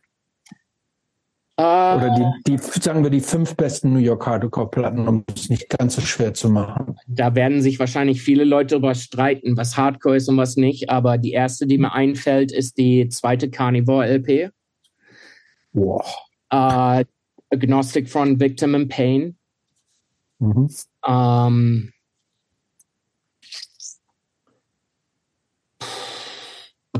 Urban Waste? Gar nicht. Das ist alles zu schrottig. Uh, also ich muss da schon ein bisschen mehr spielerische Kunst drin haben. Die Mob ja, meinst, du, meinst du spielerische Kunst wie auf Victims in Pain? Wie gesagt, da kann man sich alles drüber streiten, worüber man sich nicht streiten kann. Ja worüber man sich nicht streiten kann, äh, ist, dass Carnivore, die zweite Carnivore-LP, musikalisch unantastbar ist glaube ich. Habe die, hab die Original noch nie gehört, glaube ich. Das soll, das soll irgendeiner mal versuchen äh, hinzukriegen, was so zu spielen. Okay, da müssen wir auch nicht weiter drüber äh, eure. Nee, nee, nee, du hast ja, nee, du sollst ja auch nur deine, deine, deine um, ähm. äh, Selection machen, das ist ja auch in Ordnung. Können wir Bad Brains da einfügen, weil die nicht wirklich von New York sind? Ja. Schwierig, finde okay. ich. Okay, ich werde das. Das ist auch kein, selbst wenn sie aus, selbst wenn sie aus New York wären, spielen die keine, haben die nie New York Hardcore gespielt. Ja, ja, aber das ist auch, für mich ist das mehr ein Mindset als ein Musiker, Musikstyle. Nee, mal, um New York Hardcore zu sein, muss man einen Wifebeater tragen. Absolut nicht. Nee. Weil mehr Leute, mehr Leute als nicht haben kein T-Shirt an. Oder, oder so. Oder natürlich, äh, entweder Nackter Oberkörper voll tätowiert oder Whitebeater? Das ist die Eingangsvoraussetzung für ich New würde, York Hardcore. Natürlich müsste man sagen, Chromax Age of Crawl, auf, obwohl also die Band äh, das ist so eine blamable äh, Storyline zwischen den zwei Hauptakteuren. Das Ähm, pol politisch, menschlich, äh, auf jeder Ebene.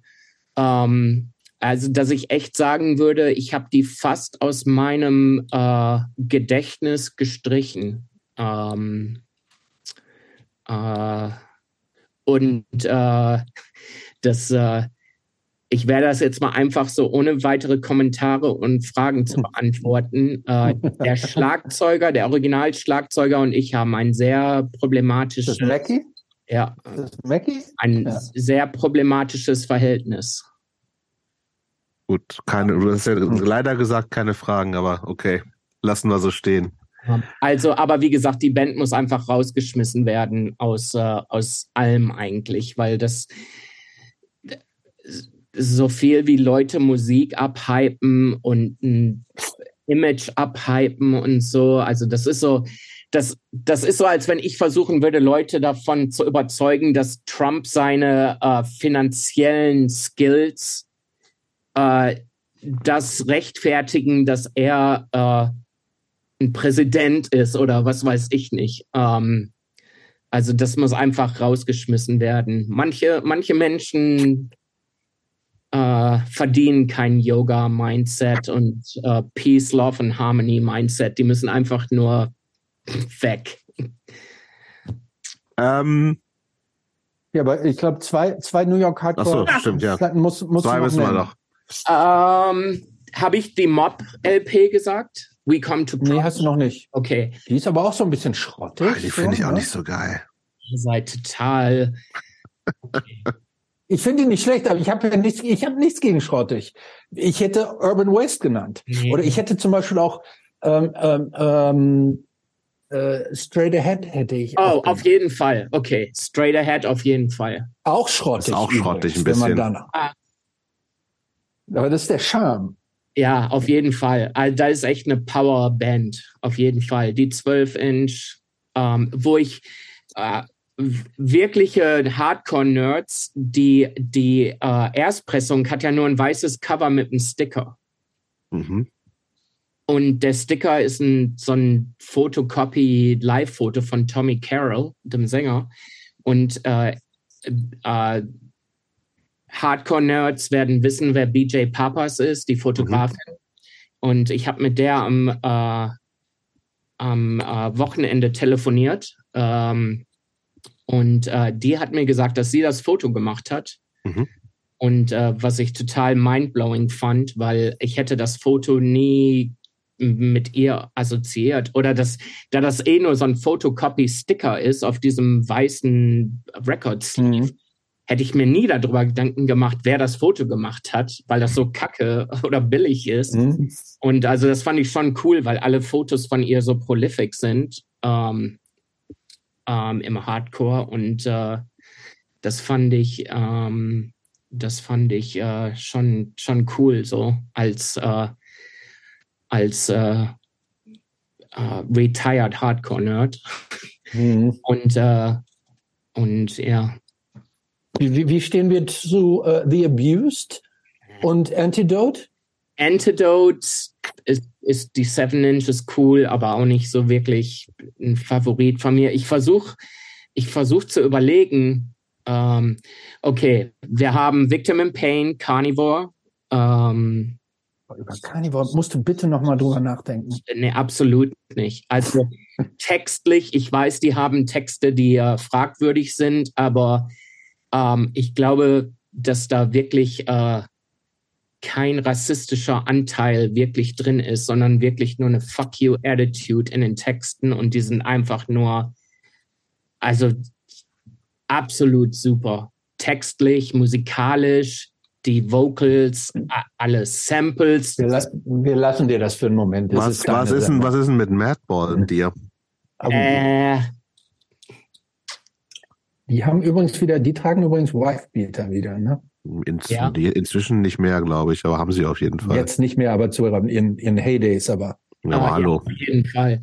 Ähm, ich überlege, da gibt es so viele Sachen, die ersten, die ersten beiden Leeway-LPs, wo sich auch wieder Leute ah, streiten. Ja, ja ist, ist, auch nicht meins, Leeway. Oh, ja, aber das sind alles, das komm, sind alles jetzt reiß dich ein bisschen zusammen. Das sind alles Leute, die, die wirklich in der Hardcore-Szene waren. Und nur weil die nicht so einen wirklich typischen Sound gespielt haben, ich könnte hier stundenlang sitzen und so. Jetzt kommst du, kommst du jetzt auch noch mit Cryptic Slaughter und sowas? Nee, auf keinen Fall. Auf keinen Fall. Nee. Das ist, das ist, nee, auf keinen Fall. Ja, das ist gerade so ein bisschen, so ein bisschen random bei dir, was da so rauskommt. Ja. Hey, ja. wir können uns über Country-Musik unterhalten. Das da kommen wir gleich noch zu. Zur, zur Country-Sektion kommen wir gleich noch. Aber wir, wir, wir, wir sagen das ja alles nur spaßig. Ähm, wir, wir gönnen dir ja all deine ähm, äh, Favoriten. Ähm, ich hätte noch mal eine noch mal eine abschließende Frage zu äh, äh, zu Reaper und zwar hätte Reaper nicht auch das Zeug gehabt, so ein zweites Victory Records zu werden? Beziehungsweise hat jemals irgendjemand mit einem großen Scheck bei dir angeklopft? Äh, nein, auf keinen auf keinen Fall. Äh, ich also Fakt ist, dass in den 2000ern, nachdem CDs eigentlich abgehakt sind, keiner mehr äh, im Hardcore irgendwie sowas erreichen hätte können. Also ich glaube nicht, dass selbst Bridge 9 oder so, das sind alles äh, Labels, die von den, von den Hit-Releases leben und, äh, und dann halt alles andere damit finanzieren. Und, äh, und ohne das, das äh, abzuwerten, ich glaube, dass die Labels auch viel ähm, oder einige Releases haben, die sich verkaufen, aber wo keiner wirklich hinterstehen muss, äh, musikalisch oder ähm, wo halt versucht wird, in, in möglichst viele Subgenres irgendwie so äh, vertreten zu sein. Mhm. Und, ähm, und äh, also Reaper hatte auf jeden Fall, glaube ich, nie eine, eine Chance, es sei denn, äh, wir hätten oder ich hätte da mehr gemacht außerhalb von alle Bands, mehr oder weniger, sind ja auch eigentlich alles das, der gleiche Mist gewesen. Also auf, auch wenn ich sagen muss, dass da ein paar Bands waren, die wirklich da so ähm, äh, außer der Reihe getanzt haben, aber im Prinzip war es eigentlich so mit oder Anfang 2000 bis 2015 Hardcore, ohne irgendwelche großartigen Tricks oder vielleicht würden da auch die meisten sagen, dass es einfach mehr so jüngere Macho-Hardcore-Sachen waren, anstatt irgendwelche Touché Amour oder keine Ahnung, was da zur gleichen Zeit so passiert mhm. ist. Ähm, äh, ähm, wo ich bis heute noch finde, dass die Bands die Bands, die ich rausgebracht habe, so jüngere Bands wie zum Beispiel Backtrack und, äh, und solche Sachen, so die, die haben das voll gelebt zu dem Zeitpunkt und das fand ich super und ähm, und äh, das hat sich auch bei den ganzen Bands, die ich rausgebracht habe, wo die Leute 10, 15 Jahre jünger sind als ich, ich ähm, dieser ganze Spirit, der da irgendwie so dahinter ist, so weißt du, nichts anderes zählt als Hardcore. Oh, ich habe eine Freundin, aber ich gehe auf Tour. Ja, das war dann eine Ex-Freundin ganz mhm. schnell. Mhm. Und das war halt so viele von den Reaper. The Spirit of Hardcore. Ja, viele von den Reaper-Bands haben auch viel getourt, ähm, was natürlich auch wiederum Reaper geholfen hat. Ähm, ähm, viele von den Bands waren alle miteinander befreundet. Das heißt, jeder hat jeden supported. Ähm, es kam einem so vor für eine Zeit lang, dass jeder irgendwelche Reaper-Band-Shirts anhatte. Ähm, und das, das war halt irgendwie so eine, so eine Clique auch. Und, und, ähm, und im Nachhinein, äh, das ist auch wieder so eine gewisse elitäre Sache, weil das war so meine Vorstellung von Hardcore. Jeder mhm. muss Hardcore 100% leben, um auf Reaper sein zu können. Mhm. und das ist natürlich auch total banal irgendwie, ob, obwohl es das Konzept war und ähm, und ähm, oder immer noch ist. Also ist da nicht so, als es, es, ja, es ist Reaper Record existiert ja offiziell noch, ne? Ja, und äh, da wird es auch auf jeden Fall noch Releases hier und da mal geben, aber ähm, äh, ich bin einfach zu raus aus, aus der Sache. Also ich hatte dir ja auch vorhin gesagt, so wenn irgendwelche Leute, mit denen ich befreundet bin, irgendwie sagen, so ja, hey, hast du die und die Band gehört? Und dann frage ich die so, ja, was ist mit denen? Ja, die hören sich an wie Warzone. Dann denke ich mir auch nur so, ey, wie viele Bands, da, da muss es doch nicht mehr geben, so, weißt du? Und, und ähm, du bist einfach raus, Patrick. Ja, und das ist echt äh, irgendwie. Naja, aber es, aber es, es, es gibt ja auch, ähm, in diesen ganzen Jahren gab es ja auch viele andere ähm, neue, also andere Entwicklungen im Hardcore. Ne? Das hat also Nenn, nennen Sie ruhig Trends. Ja, Trends, aber da kann ich. Wie auch immer, nee, nee. Aber wie, wie, ähm, wie, wie hast du das denn, hast du das so verfolgt, so Sachen wie, also ich sage jetzt mal, Ebullition zu ja vorher, Six, ja. ein bisschen vorher, aber also bis zu Six to Five Thrash, ähm, dann jetzt aktuell so, so Labels wie La Vida ist un Muse, Iron Lung, Toxic State.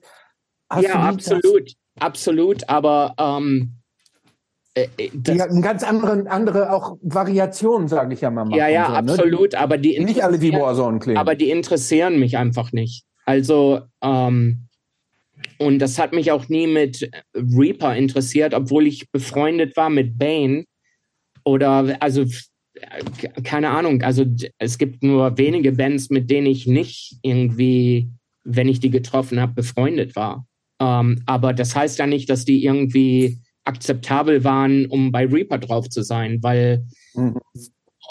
ähm, das heißt ja nicht, dass die Band nichts taugt. Das heißt einfach mhm. nur, also Bane ist ja wahrscheinlich einer der größten Bands, die es, die es je gab, vielleicht. Mhm. Ähm, aber das für mich ist das einfach kein Grund, mich mit den da irgendwie jetzt auf ein Release einzulassen oder oder Abolition zum Beispiel, Downcast und solche Sachen. Da waren dann immer so ein paar Bands, so die, wo ich gesagt habe, so ja, die sind cool, aber generell konnte ich, das war einfach nicht so meine Szene. Weißt du, ich bin eigentlich mhm. äh, 90er Jahre Straight Edge Kid so. Mhm. Ähm, und ähm, René und ich zum Beispiel bestanden immer äh, dazu, dass wir Straight Edge sind.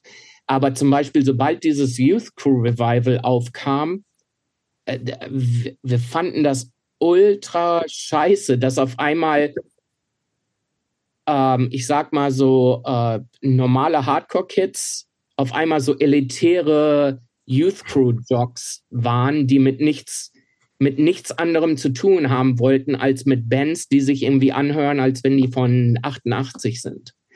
Mhm. Und deshalb hat True Blue auch kein farbiges Vinyl gemacht, um da so ein Punk-Statement gegen Collector zu machen.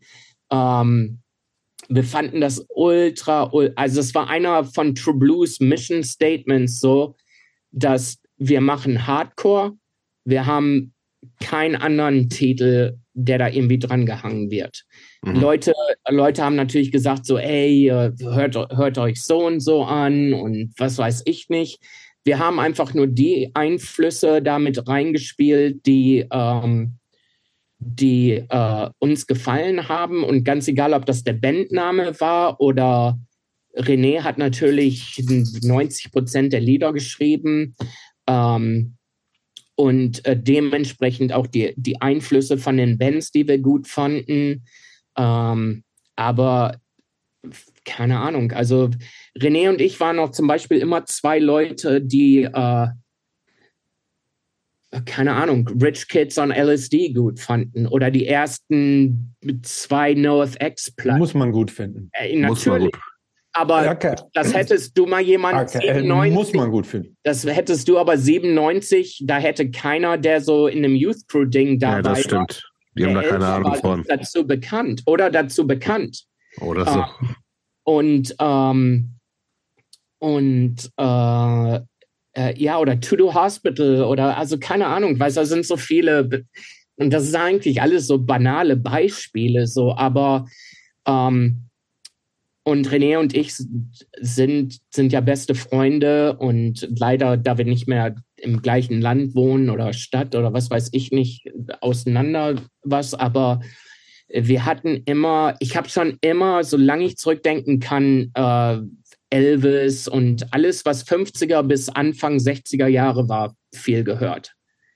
Ähm, und äh, bis heutzutage noch. Und, äh, und ähm, äh, also wir hatten immer einen sehr breit gefächerten musikalischen äh, Interessenkreis so und ähm, und äh, und auch die Leute, die bei True Blue waren, da waren ja auch keine keine irgendwie, die alle denselben Style hatten, wie jetzt zum Beispiel bei einigen Youth Crew Revival Bands, wo jeder so eine Uniform hatte mhm. oder ähm, und also das war auch, ähm, wir fanden das traurig. Da haben sich Freundschaften, die lange zusammen waren, auseinandergelebt über diese Sache. Wie gesagt, total banal eigentlich.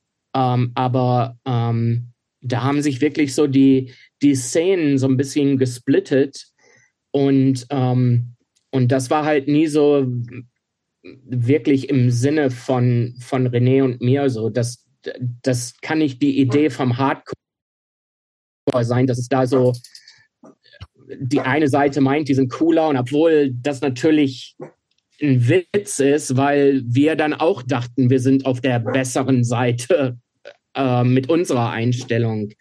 Und, und äh, ja, also ich glaube, das wird die verwirrendste Folge thematisch. Gar nicht. Nee, gar nicht, gar nicht. Nein, nein, nein. Nein, nein, nein, nein. Aber wir machen, gut, wir machen mal einen, ähm, Wir machen jetzt einen Cut. Wir machen einen Cut. Und schwingen uns in den Sattel, würde ich sagen. Okay. genau, also, ähm, wenn man sich diesen ganzen, also, wie gesagt, also du bist in echt Cowboy. So, ne? Also mit allem, was dazugehört. Erzähl uns mal, ähm, wie du dazu. Wie wird man Cowboy? Wie wird man Cowboy? Kann ich auch Cowboy werden? Du, ja, klar. Äh, äh, wie so viele Sachen im Leben durch einen Unfall. Also nicht ein äh, Zufall in, sozusagen. Ein Zufall, genau. Mhm. Äh, meine, mein Deutsch ist dann ein bisschen äh, eingeengt. Ja. Ähm, äh, ein, eine Ex-Freundin hatte zwangshaft versucht, irgendwelche Aktivitäten zu finden für uns. Ähm, und äh, die hatte dann so eine Mini-Ranch gefunden, äh, wo man so Tagesausritte machen konnte. Äh, sie fand das nach 20 Minuten äh, uncool und unbequem und äh, ich fand das super, weil man in der Natur sein konnte, ohne selber seine Füße bewegen zu müssen. So lustig, so lustig, wie sich das anhört. Ähm, und ich habe da jemand aus Montana kennengelernt, im Gespräch, ähm, der da gearbeitet hat, der ähm, vierte Generation mit Pferden gearbeitet hat, ähm, aus dieser ganzen Kettle-Sache kommt, ähm, Viehzucht, ähm, ähm, wo ich, du hattest Björns Podcast äh, angesprochen. Mhm. Das hatte ich da versucht, ein bisschen zu erklären die Kettle ähm, oder die, die Viehzucht, mit der ich äh, zu tun habe, ist frei, frei, wie heißt das auf Deutsch? Freiland oder freie. Ja, also wenn man so, sich, sowas. kann sich so Bilder angucken von dieser Farm ja auch. Ne? Also das heißt, es ist wirklich, die laufen einfach komplett in riesengroßen Gebieten frei rum. Ja, also das ist so eine Freilandhaltung, ähm, wo wirklich bis zum also wenn da wirklich, äh, wie du das gesagt hast, wenn die ermordet werden, mhm. die kein besseres La äh, Leben haben. Also es ist keine so eine äh, Massenzucht. Ähm, und da würde ich auch nie was mit zu tun haben wollen. Nicht mhm. nur aus ethischer Sicht, aber äh, vor allem aus Umweltgründen. Mhm. Ähm, und äh, naja, auf jeden Fall durch den ähm, durch den äh, Mann, den ich da kennengelernt habe aus Montana. Ich bin dann am nächsten Wochenende da alleine hin. Ja, aber das ist, aber das ist auch, aber es ist arschweit weg von da, wo du wohnst. Nee, das, das war hier nur so anderthalb Stunden oder so. Das war halt so eine so. New York, New York Version von, ähm, das ging da bei denen mehr so um äh, Pferde trainieren. Okay. Ja, aber Montana ist weit weg, meine ich. ja, Montana ist, äh, das sind so äh, 40 Autostunden oder so. Ja. Ähm, auf jeden Fall, ähm, zwei Monate später habe ich ein Pferd gekauft. Äh, sechs Monate später äh, bin ich äh, wo gelandet, wo das Pferd untergekommen ist, wo direkt gegenüber eine ähm, äh, Einrichtung war für ähm, äh, behinderte Kinder. Mhm. Heißt das so auf Deutsch? Behindert? Mhm. Ja. Weiß gar Mhm. nicht, ob das politisch korrekt ist, behindert zu sagen auf Deutsch. Wenn Ähm, die wirklich behindert sind, ja. Ja, ja, die waren absolut behindert. Ähm, und äh, dann habe ich da angefangen, ähm, äh, äh, damit zu machen, weil das wirklich direkt gegenüber da auf dem Land war, diese Einrichtung. Und äh, habe da jemanden kennengelernt, der ähm, jemand kannte äh, direkt unterhalb äh, in Montana, in Wyoming, ähm, die eine ultra große Ranch haben. Und die meinten, dass man da so Internships, dass die so zwei Leute jeden Sommer aufnehmen und keine Ahnung, also dass du dann einfach da mitmachst und entweder Pra machst du Praktikum. äh, ja, dann habe ich das gemacht und habe da wiederum dann die Leute von der Leffingwell Kettle, Company kennengelernt, ähm, wo ich dann äh, die letzten zehn Jahre einen Großteil meiner Zeit äh, verbracht habe und ähm, ähm, äh, was dann auch wieder Ersatzfamilie irgendwie ist. Also die Tochter, die Tochter von denen ihrer Tochter ist mein Patenkind und äh, und ähm, und äh, bevor äh, Tiffany hingezogen ist vor fünf sechs Jahren, die fünf Jahre davor war ich mehr als die Hälfte des Jahres äh, da. Und äh, die Ranch ist jetzt leider verkauft worden. Und ähm, Wird man, Entschuldigung, man, wurdest du dafür dann bezahlt fürs Cowboy sein?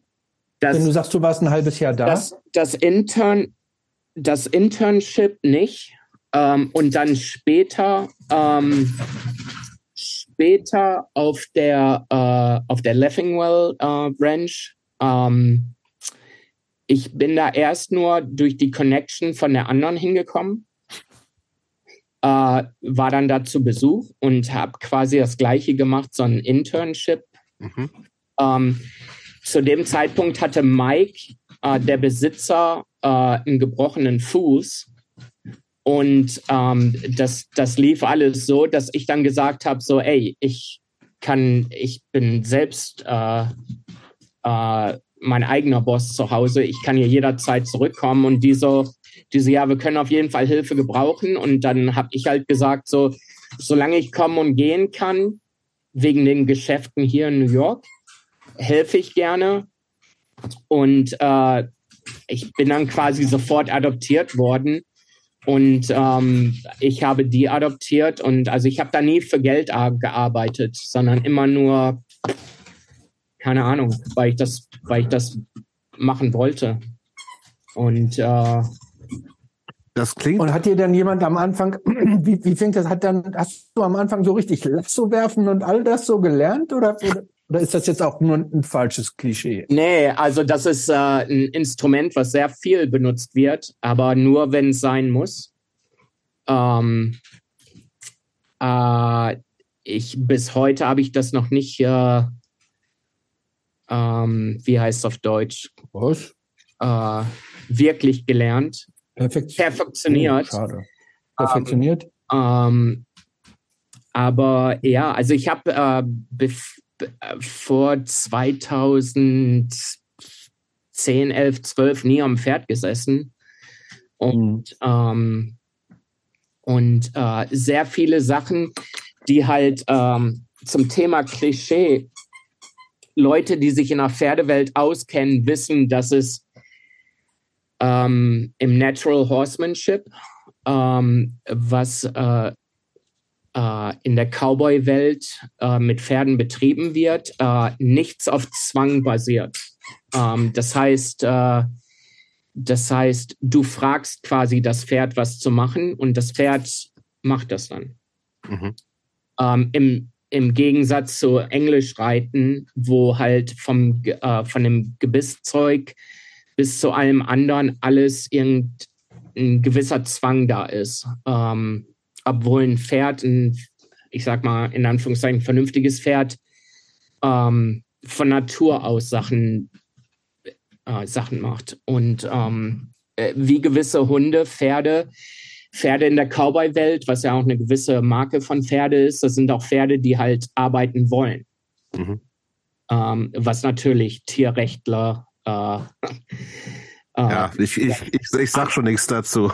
Ja, ja. Ähm, äh, aber äh, selbst ich als Vegetarier das halt so, äh, so sehe, dass halt äh, ähm, äh, Sachen einen gewissen Zweck erfüllen. Also mhm.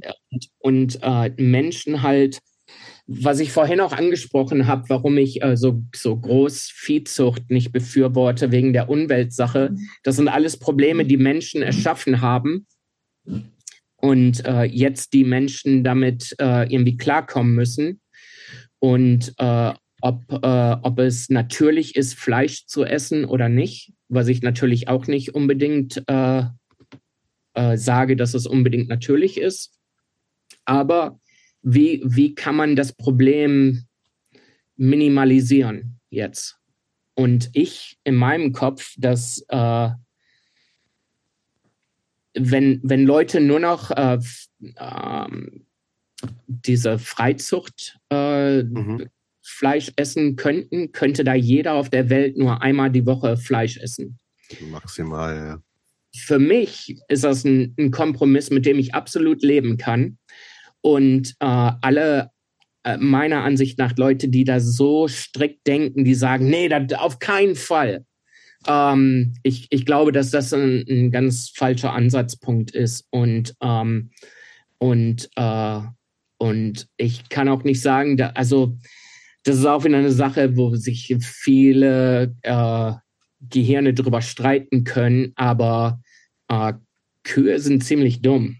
Und äh, also ich würde nicht zum Beispiel sagen, dass jede Kuh äh, unbedingt auf der Welt sein muss. Ja, aber das ist beim Menschen auch nicht anders, Patrick, wie du aber, weißt. Ja, ja, aber ich würde das auch nie sagen, dass es bei Menschen anders ist. Ja, und, die, ja. Meinetwegen können Leute Menschen essen. Ja, wird mir, wird, würde mir total am, äh, am Arsch vorbeigehen auf, auf Ruhrpott-Deutsch. Äh, ähm, und äh, ja, also das ist bei denen natürlich auch total unverständlich, warum ich Vegetarier bin. Aber ähm, das ist schon so. Da sind so richtige Cowboys, wie man sich die vorstellt, oder? Äh, ja, also es ist nicht. Ich, so, ich kann mir das überhaupt nicht vorstellen. Ihr reitet aus, sitzt abends am Lagerfeuer und die braten sich da ein Steak und was holst du dir daraus? So eine Scheibe Tofu oder äh, wie, wie läuft das denn überhaupt ab? Die müssen dich doch auslachen. Äh, ich habe, ich habe mehr Leute in der Hardcore-Welt in den letzten zehn Jahren kennengelernt, die sich über, über Vegetarier lustig machen, als da. Also da gibt es natürlich Witze, aber alles ist auf so einer respektvollen Ebene. Aber ich weiß, dass im Innerlichen die sich also da total nicht verarbeiten können, weil ich auch äh, in den zehn Jahren viel gesehen habe. Pferde, die sich ein Bein brechen, die, was dann auch, wenn du irgendwie so sieben Stunden weg bist von da, wo du äh, die Ranch ist, das muss dann gelöst. Sofort erschossen werden, oder? Mhm. Genau. Und äh, also ich habe da schon viel äh, selber gemacht. Mhm. Sachen, die nicht schön sind, aber ähm, äh, halt reell sind. Genauso mhm. wie bei der Feuerwehr in den letzten fünf Jahren. Äh, ähm, und, ähm, und was ich an dem Leben, das Leben da auf so einer Ranch, ähm, äh, das ist wirklich so wie vor 100 Jahren quasi, mit so ein paar Bonussachen, dass es da jetzt doch Autos gibt und ähm, Gott sei Dank, das Handy funktioniert da nicht. Äh, ähm, aber ähm, es eine sehr einfache, eine einfachere Welt ist mit einem anderen Lifestyle. Leute ich habe da wirklich nie Leute kennengelernt in den zehn Jahren in Wyoming, Colorado, in diesem ganzen, in diesem ganzen Ranch-Landleben, wo Leute wirklich äh, irgendwie äh, äh, versucht haben, ihren Willen auf andere Leute da mhm. zu projizieren. Und, ähm, und ich weiß nicht, ob es damit zu tun hat, dass ich in einer Großstadt äh, ähm, aufgewachsen bin, aber ich lebe ja jetzt auch schon seit 13 Jahren ziemlich ländlich. Ähm, äh, ja, keine Ahnung. Also mich würde keiner mehr in, ins Stadtleben reinkriegen. Ähm, aber auf diesen auf diesen Farmen, ähm, auf diesen Ranchen, wenn ihr da dann äh, ähm, ausreitet und übernachtet, Erzählt ihr euch denn abends zum Einschlafen auch so wie die Waltons so äh, so Einschlafgeschichten über die Geschehnisse des Tages so von Raum zu Raum? Also ich habe nur fünfmal von John Boy zu zu Sohn zu zu Patrick Boy. Die haben sich ja alle innerhalb des des Hauses eines Hauses unterhalten. Genau. Ja, ja. Äh, du hast ja gesagt, wenn man draußen übernachtet. Was ich nur, man entweder, entweder ich sag jetzt im Farmhaus oder draußen auf dem Land. Äh, ja, also es ist ähm, halt wirklich, also also A, das Handy funktioniert nicht. Nur in einem Ranch Office ja. gibt es Satelliten-Wi-Fi, wo dann auch das Handy funktioniert. Das an sich hm. zwingt Leute schon mal zu reden, anstatt mhm. auf sein Handy zu gucken. Mhm. Was schon mal die ganze ja das macht so viel aus, wenn du wirklich 20, das ist ein Gamechanger, ist klar. 20 mhm. Minuten äh, irgendwo hin musst, um, um deine E-Mails zu checken. Mhm. Ähm, und äh, zum Beispiel Maria, die Frau, ähm, die liebt Puzzle. Das heißt, äh, ich weiß nicht, wie viele Abende ich verbracht habe mit Ravensburger Puzzeln. Ähm, weil alles andere für mich nicht akzeptabel ist, außer Ravensburger. Ähm, das heißt, dass ich immer dafür sorge, dass die ein neues Ravensburger Puzzle hat. Ähm, und äh, äh, ja, halt alles, ähm, alles so ein bisschen oldschool ist. Also ähm, Aber könntest du dir vorstellen, das für immer zu machen? Oder also, ist es immer nur so, dass du sagst, ich, okay, nur, ein paar Monate, ja, nur noch. Also, oder ist es ja, einfach so, so ein Ausgleich zu dem, was ja dann doch du. Ich konnte nie Vollzeit dahin ziehen wegen den Läden hier. Und, ja, und, und du, gibst du auf. Scheiß auf die Läden. Ja, aber als äh, vernünftiger Deutscher, der ähm, so. ein festes Gehalt, ja, ein festes okay. Gehalt äh, wertschätzt und ähm, da habe ich nie so richtig äh, ähm, mich, get mich getraut, kann man nicht wirklich sagen, aber ähm, ich hatte ja auch ein Haus hier während der ganzen Zeit. Ähm, ähm, äh, irgendwie hat das nie so richtig äh, äh, äh, sich eingerenkt so und äh, das hat auch super geklappt, weil ich konnte dann drei Monate da sein, bin dann hierhin für zwei Wochen habe mich um alles Geschäftliche gekümmert, was ich nicht von außerhalb machen konnte. Ähm, ähm, und äh, bin dann da wieder hin und, äh, und einmal in der Woche ich, bin ich immer nach Bozeman in einen Coffeeshop und habe dann da im, im uh, Coffeeshop zwei Stunden gesessen.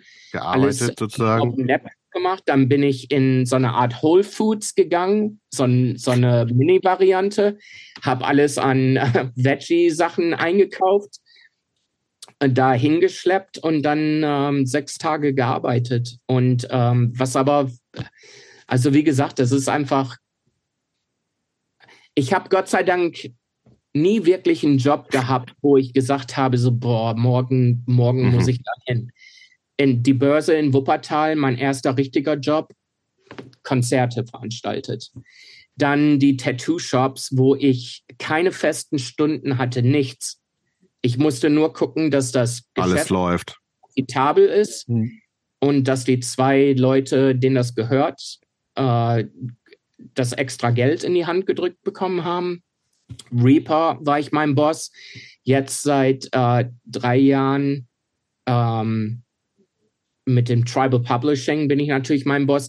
Das Einzigste, was auch wieder mit der Ranch zu tun hat, wo ich nicht mein Boss bin, ist bei der Feuerwehr und auf der Ranch auch nicht. Und was auch ein super Ausgleich ist äh, zu, wie ich mein Leben generell führe.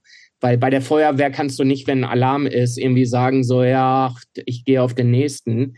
Und, und bei der Ranch ähm, ist es auch so, äh, da morgens trifft man sich in der Küche um halb sechs morgens und Mike, der Besitzer, sagt dann, was der Plan ist. Und Dann macht man das. da macht man das. Mhm. Ob das Stacheldraht ist für acht Stunden, Stacheldraht spannen und Zäune reparieren oder du sitzt auf dem Pferd im Regen, im Schnee und bringst Kühe von A nach B. Was ist die Aufgabe auf der auf so einer Ranch, die dir am meisten Spaß macht?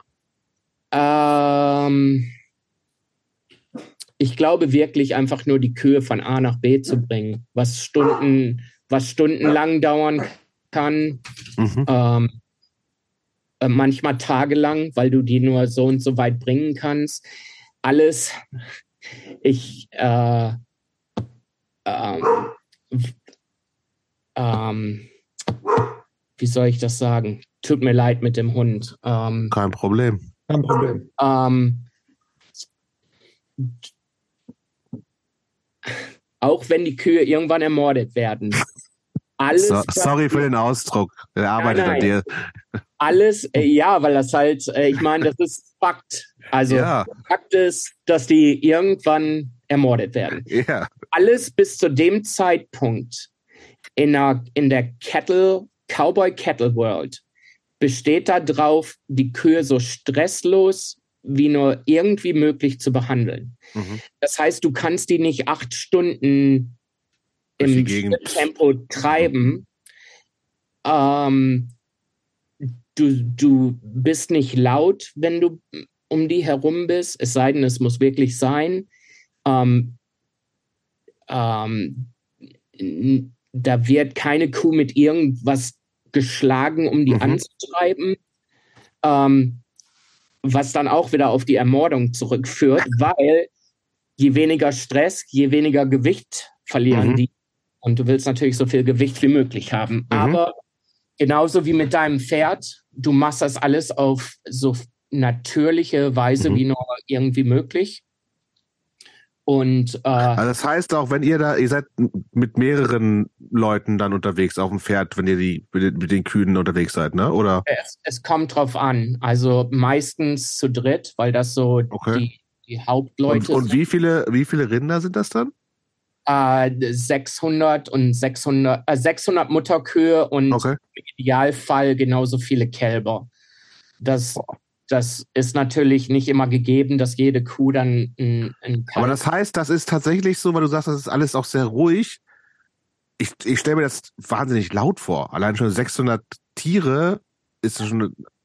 Ja, ja, aber das ist ja was anderes, ob du mit so einem äh, Vierrad-Four-Wheeler Ja, ja, ja. Helikopter was machst oder Aber das, das, das, das hat schon, das hat schon so einen Lau- Lautstärkepegel auf jeden Fall, wenn die so laufen und so. Ja, das kommt drauf an. Also äh, es, es kann ziemlich laut sein, wenn die alle auf einmal da Geräusche machen, oder es kann total nur Geräusche sein, weil da irgendwelche Büsche oder Bäume sind, wo dann, ich meine, das ist ja eine Riesenmenge von, von Tieren. Also es Mhm. ist ja nicht so, als wenn das zwei, drei wären.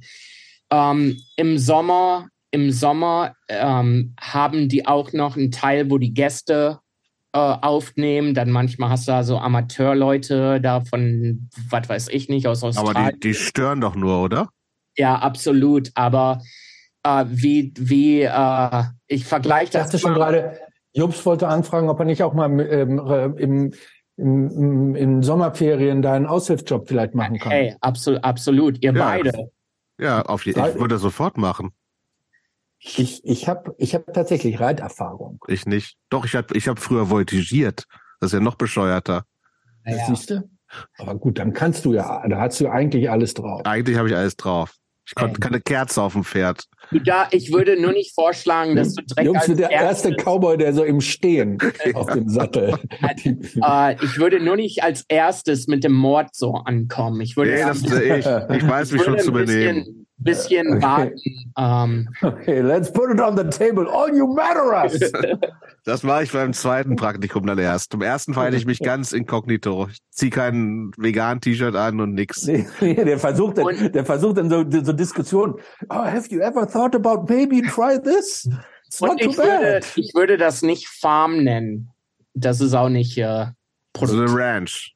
Ganz genau. Okay. Ja, das, das bringst du mir alles noch bei. Ähm, die Do's und Don'ts auf der Ranch. Ja. Und was also ist, und was ist die, was ist die Aufgabe, die am schlechtesten ist? Das will ich noch wissen. Was macht überhaupt keinen Spaß? Äh, also eigentlich mag ich das auch, aber im, äh, im äh, Februar, März kommen die ganzen Kälber auf die Welt, auf die Welt.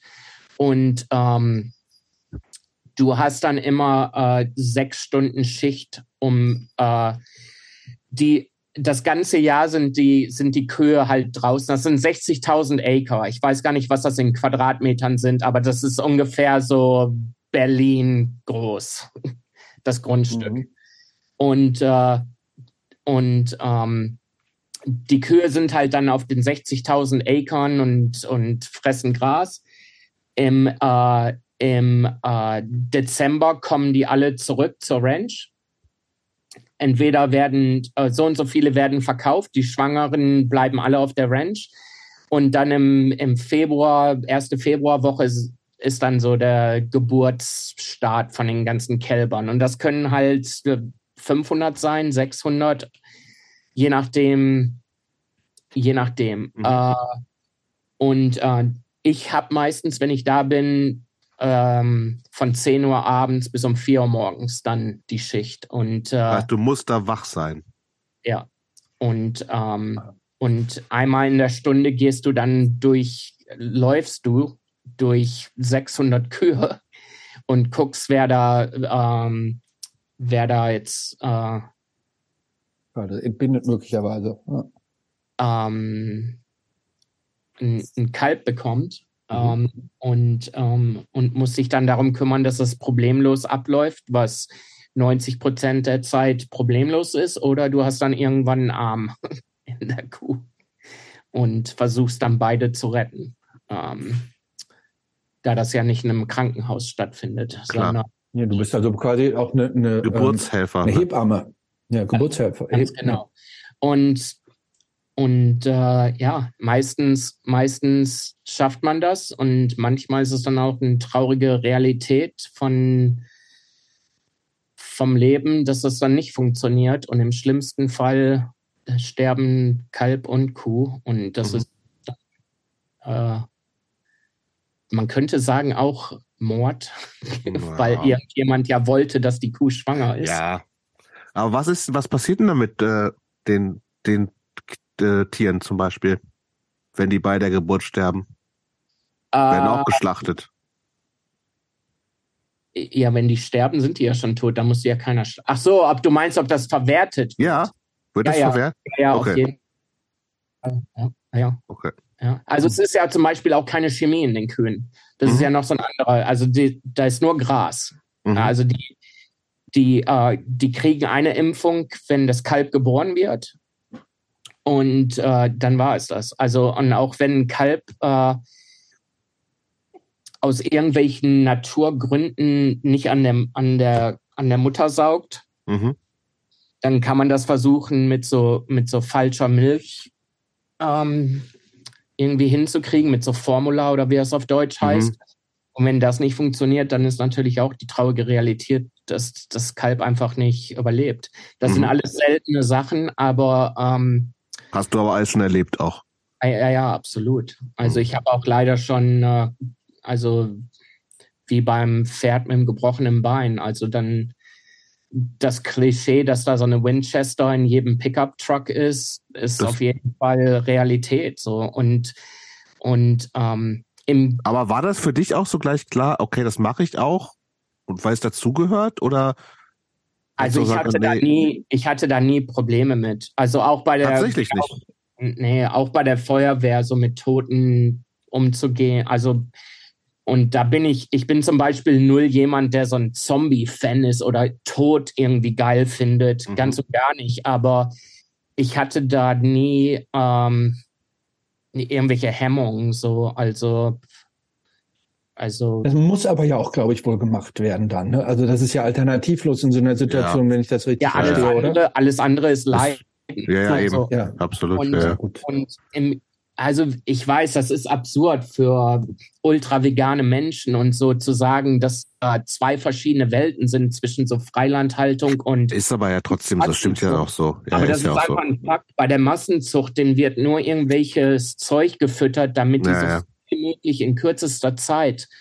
Und, ähm, und also zum Beispiel bei der Freilandhaltung im Ranching, die Kühe werden ja konstant äh, bewegt. A, damit die das Gras auf den großen Weiten nicht zu, zu tief runterfressen, mhm.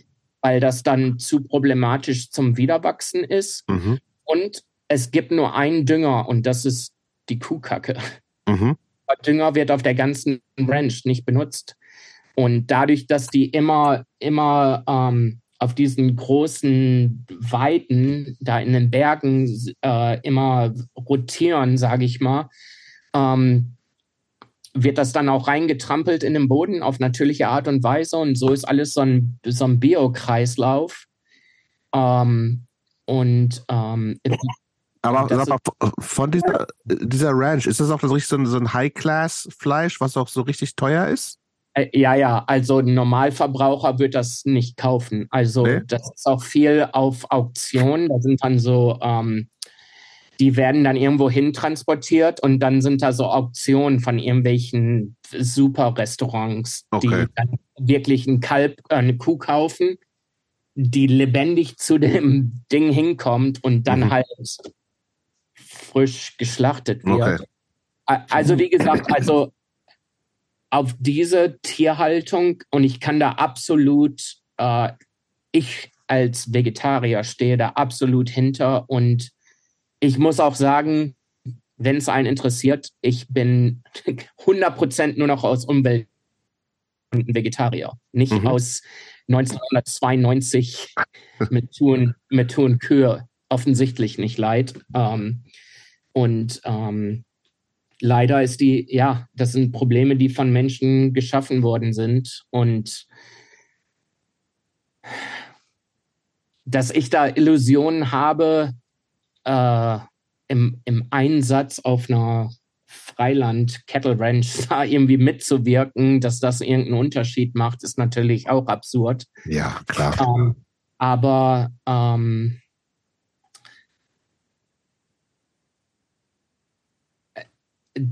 denn also ich finde, ähm, ich finde, dass äh, ich weiß nicht, Jobs, wie dir es geht. Ich finde, das klingt schon äh, alles sehr nachvollziehbar, sagen wir mal so. Und sehr, ich finde, das finde, ich finde, das klingt sehr rund. Also das klingt tatsächlich so, wo man denkt. Ja, also realistisch natürlich so, ne? Also ich meine, ich bin halt, ich bin halt im im Kopf noch ein 1992 äh, Vegetarier, weil wir, weil es mir irgendwie um Tierrechte geht, ja, irgendwie, das ist ein Tier, das nicht, also das weder leben noch sterben muss.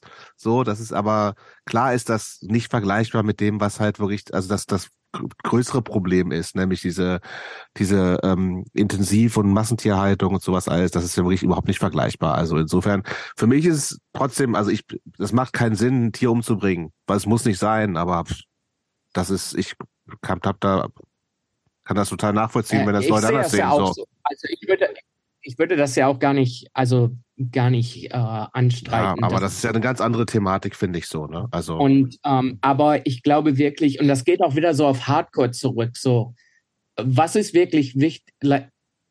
Was ist wirklich wichtig? Was lernt man aus Punk und Hardcore? Und das hat jetzt nichts mit der Viehzucht zu tun, aber was lernt man generell im Leben und wendet das an, dass das Sinn macht? Mhm. Aus, aus diesen ganzen guten Sachen, die da besungen werden, wenn es jetzt nicht gerade um Betrug vom besten Freund geht, ähm, ähm, äh, oder irgendwelche dubiosen Bad Brains Texte, was mir gerade jetzt so durch den Kopf äh, äh, eingeht. Ähm, aber ähm, ich glaube wirklich, dass, dass besonders Leute, die glauben, sie kommen aus einer Subkultur, die positive PMA und diese ganzen Hirngespinste, diese Plattitüden, die breitgetreten werden.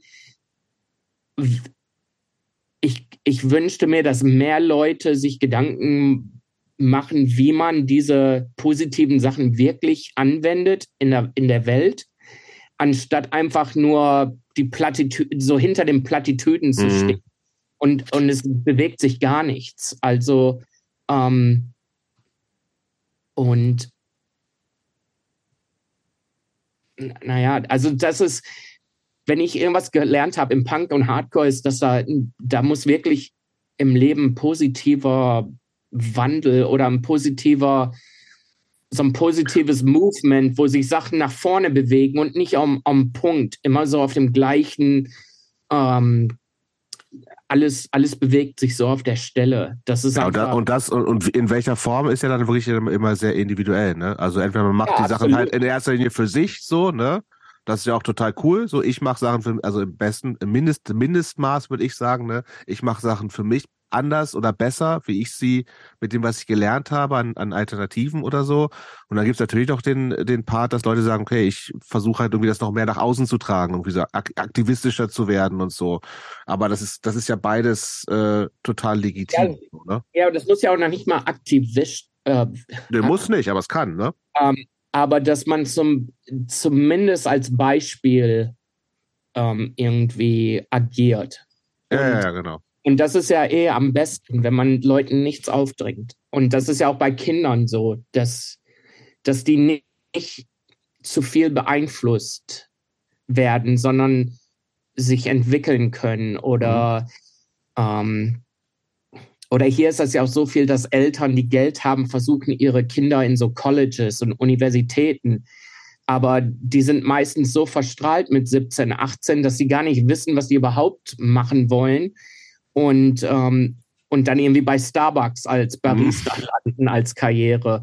Und ähm, keine Ahnung, also ähm, da kann man sich auch schnell verlieren, irgendwie in, in so generell in was richtig oder falsch ist. Aber ich habe vor ein paar Jahren einen Sticker gemacht für Tribal, für die Zeitung, die ich mache, die Tattoo-Zeitung. Und äh, der Sticker war Stop Extremism.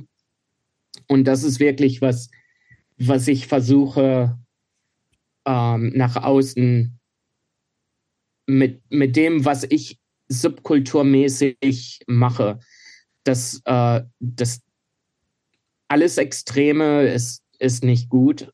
Und äh, ob es politisch ist, ob es ähm, Vegetarier, nicht Vegetarier, kein Fleischesser kann dir, kann dir weismachen, dass es äh, gesund ist, jeden Tag Fleisch zu essen. Ähm, also wie gesagt, also dieses ganze Extreme und äh, und ähm, das ist auch so traurig hier mit, mit Republikanern und Demokraten. Na gut, das ist ja auch wirklich so total zweigeteilt. Da gibt es ja auch gar keine Alternative eigentlich, ne? Also ich bin, ich würde das anders sehen als du tatsächlich mit diesem, also extrem ist ja auch immer eine, ich verstehe schon, was du meinst, aber ich glaube, es ist aber auch eine Diskussion, also es ist eine, eine, eine Definitionssache, was man damit meint. Du kannst auch sagen, also der, wenn der Normalzustand extrem ist, das kann man ja auch so sagen, ne? Also aus, ist es aus meiner Sicht ja auch, ne? Dann brauchst du auch vielleicht was Extremes dagegen oder so. Aber ich würde auch gar nicht so richtig äh, tief eingehen, ich, weil ich, ich verstehe, glaube ich, was du meinst. Ich würde lieber gerne noch mal ganz kurz zum Thema ähm, aufs, auf dieses, dein, dein Business ja nochmal kommen. Also du hast ja gesagt, dass, dass dieses äh, Tribal Publishing auch was ist, was du jetzt seit drei Jahren, nach, seitdem du ja auch nicht mehr angestellt bist, womit du auch dein Geld verdienst. Ne? Also was, was ist das genau und, und, und wie, wie, wie verdienst du damit Geld? Äh, also ich äh, bringe Bücher raus. Äh, Tattoo-Bücher. Äh, hauptsächlich. Also ich werde jetzt auch ein paar Musikbücher äh, rausbringen. Aber rausbringen heißt, jemand anders schreibt die und macht die und du bringst bist wie, wie ein Ja, Label quasi. Wie ein Verlag. Äh, genau, ein. Verlag. Äh, sehr oft bin ich derjenige, der, ähm, ich weiß nicht, wie ich das auf Deutsch beschreiben soll. Mach auf Das sind Englisch meistens gerne. meine Ideen, meine Konzepte. Also es ist auch nicht so wie ein Verlag. Das ist quasi, als wenn ich äh, eine Band managing, manage, äh, manage und ähm, meine Ideen präsentiere und äh, dann entweder das angenommen wird oder nicht, aber dass ich sehr aktiv bei diesen Büchern bin in der, also nicht nur in der grafischen Gestaltung, nicht, dass das grafische Meisterwerke sind, aber ich, äh, ich Kuratiert ist, glaube ich, das Wort, was du meinst. ja, ähm, und äh, ja, also ich äh, finanziere das dann alles und, und verkaufe die dann natürlich und äh, das generiert das Geld und äh, Das heißt, es läuft aber auch richtig gut. äh, ja, es läuft super und ähm, die, die Leute, mit denen ich das mache oder für die ich das mache, quasi der Künstler oder was weiß ich nicht, ähm, der kriegt ähm, einen, einen sehr guten Anteil des Gewinns. Mhm. Was das alles äh, sehr fair macht. Ähm, was, was mir wichtig ist, dass der Künstler, genauso wie bei Bands, was natürlich immer äh, sehr traurig ist, wenn äh, die dann irgendwie zu kurz Mhm. kommen. Also ein sehr gutes Business-Konzept ist, was lukrat sehr lukrativ ist für äh, den Künstler oder das, äh, die Leute, für die ich das Projekt mache. Das ist ja nicht auch nicht so, dass ich da jetzt irgendwie 50 Bücher jetzt schon raus habe. Ähm, aber das wird mehr und mehr. Ich habe jetzt gerade ein Buch. Wie viele ähm, gibt's jetzt schon? äh, ich glaube fünf oder sechs. Okay. Und eins ist äh, gestern angekommen und ähm, ähm, jetzt kommen noch drei dieses Jahres und es kommt ein Buch raus mit Sif von Gorilla Biscuits auf Mhm. einem Sublabel. Das heißt, Der ja auch Tätowierer ist, ne?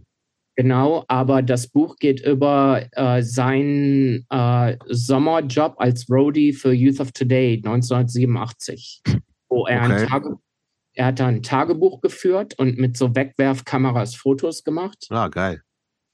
Und äh, das wird ein sehr lustiges, äh, lustiges Buch mit sehr vielen lustigen Geschichten und äh, Anekdoten. Und dann kommt noch ein Buch, ähm, was Hardcore-mäßig ist, äh, über äh, 80er, 90er Jahre Hardcore-Fanzines Mhm. und die Kultur und die Macher und alles drum und dran. Und das werden die zwei Musikbücher sein, die jetzt äh, in, in der Arbeit sind. Und ähm, Diese, ich Ja. habe gerade so ein bisschen geguckt, diese Tattoo, also deine Bücher, die du rausmachst, die kann man ja auch in Deutschland kaufen, ne? mhm. Aber das ist ja schon so ein bisschen, fällt ja so ein bisschen unter so Fach, Fachliteratur, weil die ja schon ja, ja, absolut. Also das, sind auch, ne? und das ist auch alles nur innerhalb der Szene. Ähm, Mhm. Also ich, ich werde da auch nichts mit Amazon machen ähm, Mhm. oder so, solche Sachen. Ja, also, ich habe einen Vertrieb in Australien, äh, also Europa, England ähm, und Skandinavien. Und da gehen auch immer nur so und so viele Bücher. Es ist ja auch nicht unbedingt eine Massenproduktion. Aber was heißt denn das? Ähm, F- zwischen 500.000.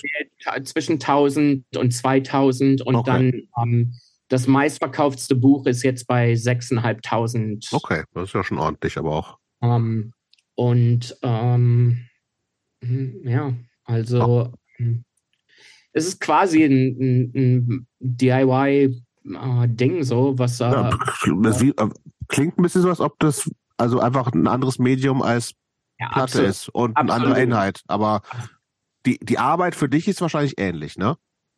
Ja, also ich verbringe halt ziemlich viel Zeit am Computer und äh, designe die Bücher. Ah, okay, das machst du auch. man, ja, ja, wenn man das überhaupt so nennen kann, Design, das ist ja mehr so eine Ja, ähm, Layout, ne? Ja, Layout. Ähm, und ähm, äh, das hat ja auch in Montana alles angefangen, dass ich, äh, dass, dass ich sowas viel gemacht habe, weil ich einfach nirgendwo vor Ort sein muss, Mhm. äh, das zu machen. Und ähm, das Nemesis-Buch zum Beispiel, das habe ich alles in Montana gemacht. Mhm, und okay. äh, und ähm, ja, und ich denke mal, meine Zukunft, also wir werden nächstes Jahr wahrscheinlich äh, wegziehen hier aus New York. Okay. Äh, und, ähm, und noch ländlicher wohnen. Ähm, und ähm, und äh, und ja, also ich arbeite eigentlich schon, also seit Covid angefangen hat, nur zu Hause und äh, oder bei der Feuerwehr oder in äh, Montana. Ähm, okay, ich habe noch mal ein paar andere Fragen, bevor wir so ein bisschen zum Ende kommen. Ich habe auch gerade gesehen, wir haben irgendwie, wir haben Christopher verloren, auf dem jetzt gerade. Der, der hat weg. keinen Bock mehr. Der hat wahrscheinlich keinen Bock mehr. Vielen Dank, Patrick. Vielleicht hey. hat, jetzt hast du mir den es auch noch verkraut. Es würde mich nicht wundern, wenn ihr mich äh, morgen anruft und sagt so, ey Hammer, äh, ich glaube, dass das. Äh, nee, wir, go wir ghosten dich einfach. Hey, wenn du Auch meinst, okay. dass mich das sehr viel stören würde. ja. nee, das meine ich nicht. Aber ähm, vielleicht kommt er nochmal wieder, wir wissen das nicht. Ich habe nochmal so ein paar ähm, ganz andere Fragen, ähm, aber ähm, langsam auch Richtung Ende. Ähm, was schätzen deine Freunde und Freundinnen an dir? Uh, ich glaube, ähm, ich glaube, die können sich auf mich verlassen. Mhm. Uh, bodenständig, was wahrscheinlich das Gleiche ist irgendwie. Ähm, die wissen natürlich auch alles äh, Negative an mir. Mhm. Ähm, ähm, was auch immer das heißen soll. Ähm, mhm. ähm, aber ja, also ich habe sehr viele Freundschaften, die über Jahrzehnte sind und, ähm, das, das bedeutet ja schon was, ne? Also das spricht ja für dich, finde ich. Ja, oder dass die mich nicht wegkriegen. Das kann ja auch sein. Du bist, bist hartnäckig. Ähm, aber ich habe auch sehr viele Freundschaften, ähm, ich würde nicht sagen verloren, aber ähm, mutwillig äh, ähm, beendet, mhm. weil es äh, sehr ähm, negative Sachen waren. Ähm, ich habe leider viel äh, äh, mich selber in Situationen navigiert, weil ich äh, mich zu viel für Sachen eingesetzt habe, die letztendlich nicht wirklich mein Problem waren. Okay. Ähm, und ähm, im Endeffekt ähm, die, äh, die Sache, die ich daraus gelernt habe, ist, dass äh, manchmal der beste, der beste Ansatz nicht genug ist und ähm, und äh, ja, also besonders in den letzten Jahren ähm, habe ich äh, sehr große Schlussstriche gezogen und ziehen müssen. Mhm.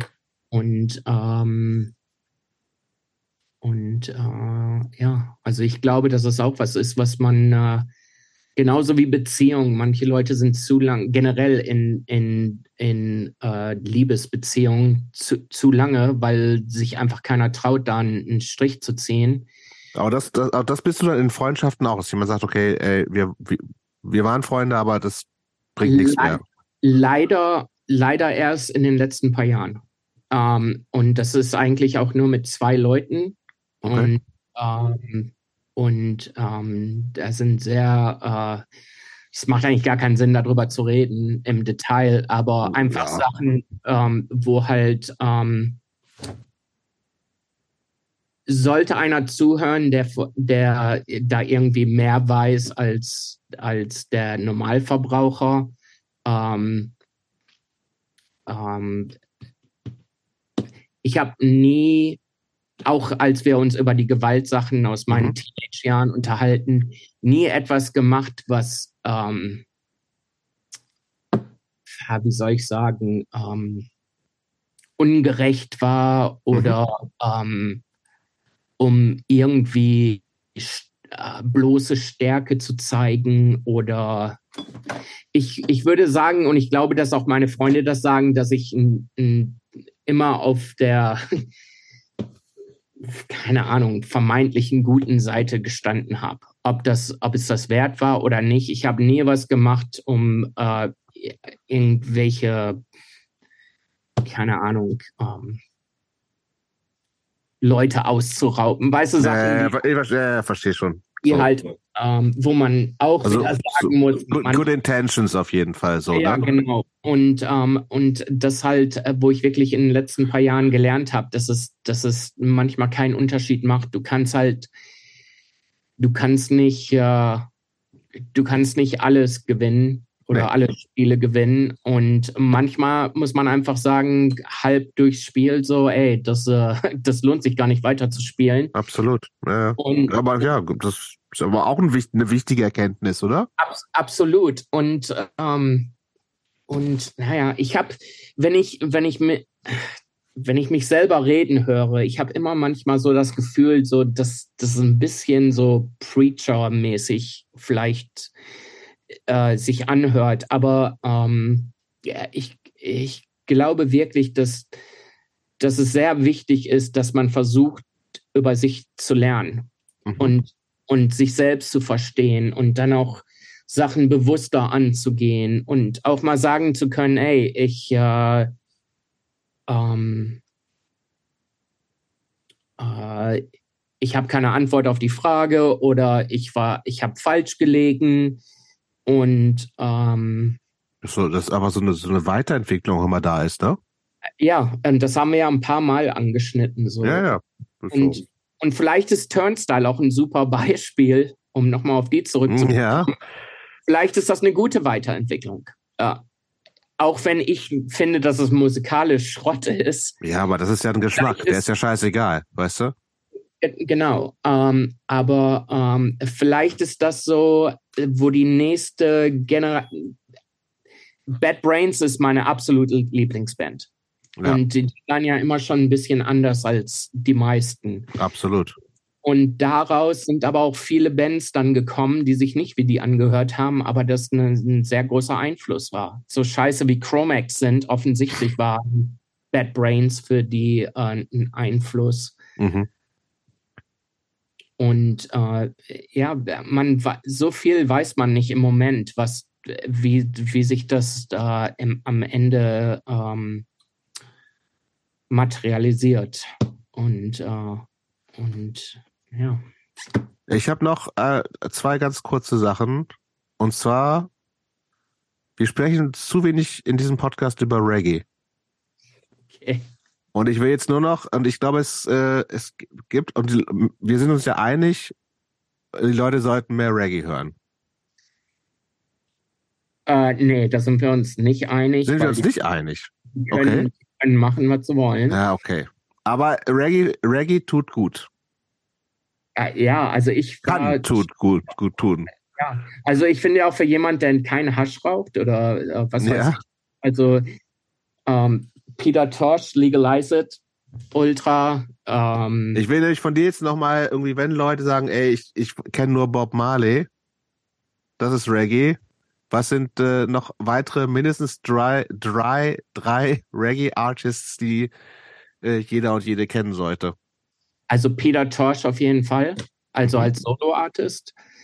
Ähm, Black Uhuru. Mhm. Yellowman. Yellowman. Das Ding kenne ich gar nicht. Ist das was Neueres? Al Albino, äh, Albino, äh, mhm. Afrikaner. Ähm, mhm. Nee, ganz und gar nicht. 80er, äh, 80er Jahre. Gibt es modernen Reggae, den du gut findest? Nee, gar nicht. Okay. Ich höre eigentlich null moderne Musik. Das äh, kommt mir auch so vor. Ähm, also null. Und ich habe eigentlich auch ähm, jetzt außer Madonna oder so ein paar Pop-Sachen äh, äh, über die Jahrzehnte äh, schon immer nur Musik gehört, die, keine Ahnung, vor mir, vor mir mhm. war. Ähm, und äh, ich bin ja auch bekennender Peter Maffei-Fan. Hey, kann, kann man nicht so viel gegen sagen, finde ich. Doch ähm, Peter ist auch ein guter. Ähm, ich bin ja bekennender Klaus Lage-Fan. Ah, okay. Also, ich habe mir gerade zwei Klaus Lager LPs gekauft, weil ich die gerne haben wollte auf Vinyl. Ältere oder? Ja. Ähm, ähm, oder also generell, also deutsche 50er Jahre Sachen, ähm, 50er äh, generell, ob es Italiener sind oder mhm. ähm, deutsche Interpreten oder ähm, alles, alles, was so Ur Rock'n'Roll ist, ähm, bis hin zu schnulzig. Mhm. Ähm, meistens geht es nicht äh, über 64, 1965 hinweg. Ähm, und, äh, und ja, also äh, es ist auch sehr lustig, wie viel mir deutsche Sachen ans Herz gewachsen sind, nachdem ich aus Deutschland weggezogen bin. Ja, das kann ich mir mal gut vorstellen, dass es nochmal eine andere Bedeutung hat, bekommt. Äh, also ähm, es gab schon immer Sachen, die ich, die ich äh, super fand. Äh, zum Beispiel Peter Maffei. Meine Mutter war Peter Maffei-Fan. Irgendwie mhm. hat sich das ähm, so verinnerlicht. Meine Oma Peter Kraus-Fan. Mhm. Lustigerweise alle mit Peter. Ähm, und, äh, und aber dann ähm, sofort, als ich nach Deutschland, als ich äh, wieder reisen durfte, weil du kannst zwei Jahre nicht reisen, mhm. ähm, während du dann deine ganzen ähm, Sachen hier dann in die Wege leitest, ähm, ich kam dann zurück mit Schimanski Box-Sets und ähm, die ganzen Winnetou. Zum Beispiel dieser Schimanski-Song von äh, Klaus Lage, Faust auf Faust. Äh, ja, ja, auf jeden Ein Fall. Ein Riesenhit. ähm, und äh, ach so, ich weiß jetzt noch, was äh, einer der besten Punk-Bands ist aus Deutschland. Wo, wo ist dein Kumpel? Weil ich möchte gern, dass der meine Antwort hört. Ich muss nicht das, er, er hat mir gerade geschrieben, er kommt, er schafft es wahrscheinlich nicht mehr rein. Er ist, irgendwie stimmt mit seinem Internet was nicht in seinem Hotel. Also die erzähl. Ärzte. Die Ärzte? Ich war, da, ich war Die Hard Fan, aber inzwischen ich kann es nicht mehr hören. Ach, die alten Sachen. Ja, aber die neuen Sachen hörst du nicht, ne? Absolut nicht. Okay, äh, nee, also früher. Wenn es mal durch Zufall ist, äh, dass ich, keine Ahnung, in Deutschland bin und da ist ja. im Radio ein Lied, ähm, nee, absolut. Also nach der ersten Auflösung absolut nicht. Ähm, ähm, aber ja, also ich habe auch jedes Single, jede, jede LP von den alten Sachen. Sehr gut. Und, ähm, höre das, äh, höre das auch äh, relativ oft. Ähm, und äh, ja. Okay, vorletzte Frage, Patrick. Was, was kochst du gerne? Ich kann gar nicht kochen. Du kannst gar nicht kochen. Gar nicht, null. Ich kann dir Rührei machen. Das, äh, das wäre. Ja, das hilft, das hilft mir ja nicht. Ich bin ja vegan. Ach so, ja. Dann, was, was, wenn, ich, wenn ich zum Essen zu dir komme, was machst du mir denn dann? Ein Brot? Also im besten Fall. Also ja. Tiffany, Tiffany, meine Frau, ist eine extrem gute Köchin. Ähm, die Frau davor, mit der ich zusammen war, konnte auch nicht kochen. Das heißt, wir haben jeden Abend auswärts gegessen. Ähm, Take, also, Takeaway. Oder ja, nee, richtig also, im Restaurant. Ja, weder, entweder oder. Ja, okay. also hier, wir sind ein bisschen zu weit draußen. Hier gibt es nur zwei Möglichkeiten: ein China-Imbiss. Und eine Pizzeria. Und es ist entweder oder. Ja, okay. Wie war es das? Es sei denn, man fährt eine halbe Stunde. Ähm, aber ja, leider, leider gar nicht. Und das ist auch was, um wieder auf meine Eltern zurückzukommen. Mein Vater hat gekocht, das meistens aber dann nie gegessen. Hm, ja, hast du schon erzählt. Hm. Ähm, äh, aber ähm, da hat keiner wirklich gekocht, dass es so dann Abendessen gab. So, der hat irgendwie sonntags irgendwie gekocht und dann hat er aber schon zu viel Bier getrunken, dass der Appetit hatte auf Essen und äh, mm. dann so, und, und wenn, wenn deine, wenn deine Frau dir richtig auch kulinarisch was Gutes tun will, was, was gibt's dann zu essen bei euch? Alles Mögliche. Die kann indisch kochen. Die Aber was, kann, du hast, du, das, du hast kein Favorite? Nee, absolut nicht. Okay. Was auch immer die hinzaubert. Ähm, ich versuche krampfhaft Gewicht äh, zu verlieren, weil ich habe, äh, äh, ich glaube, in Pfund seit Covid angefangen hat, fast 45 Pfund zugenommen. Das ist nicht so wenig. Nee, und das ist auch gar nicht, gar nicht gut, äh, besonders bei der Feuerwehr. Ähm, und äh, versuche krampfhaft mit Schwimmen und Diät ähm, abzunehmen. Äh, was aber anscheinend mit 46 auch schwerer und schwerer ist. Ähm, und äh, ja, aber also sie kann wirklich alles Mögliche kochen, sehr gut Italienisch und äh, sie isst Fleisch, mhm. ähm, aber ähm, eigentlich kocht sie nur mit Fleischersatz. Mhm. Also es ist ganz selten, dass sie irgendwie Fleisch hier, irgendwie irgendwelche Sachen, was weiß ich. Naja. Ähm, ähm, aber also wir haben die Kühltruhe eigentlich nur voll mit Fle irgendwelchen Fake-Fleischartikeln. Okay. Ähm, und äh, ja. Okay, hey Patrick, ich würde mal zur allerletzten Frage kommen. Und die ist, äh, was würde dein 15-jähriges Ich von Patrick heute denken? Voll der Spinner. Voll der Spinner. Ich habe immer von Psychologie und solchen Sachen immer nur abwertend irgendwie geredet und äh, wenn Leute irgendwie auch über so Klassiker wie Freud und was weiß ich nicht so geredet haben oder Jung, äh, wo ich ein sehr großer Fan von bin, Carl Jung, ähm, das ist immer nur so total, also keine Ahnung, also ob da jemand von Hexerei gesprochen hat oder irgendwelche mhm. Arttherapie oder Alternativmedizin. Ähm, äh, keine Ahnung, also ich, ich hätte da einfach nur gesagt Sellout und Idiot und Spinner und Tschüss. Und würdest du deinem äh, 15-jährigen Ich irgendwas sagen wollen? Äh, ja, da mach dich gefasst auf die Zukunft. Vielen Dank fürs Gespräch, Patrick.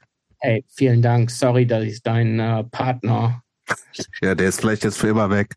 Wo es wäre auch ein bisschen, es wäre ein bisschen eine Erleichterung, muss ich sagen. Äh, ähm, ich sag dir Bescheid, ob er wiederkommt ja, oder nicht. Okay, ich habe jetzt eine Frage an dich. Ja, bitte. Ist das das erste Mal, dass der ausgecheckt hat während ja. Seit, oh Gott. Also, ich nehme es euch nicht übel, wenn ihr den Podcast wegschmeißt. Es war, ja, es war spaßig, spaßig. Machen wir. Okay,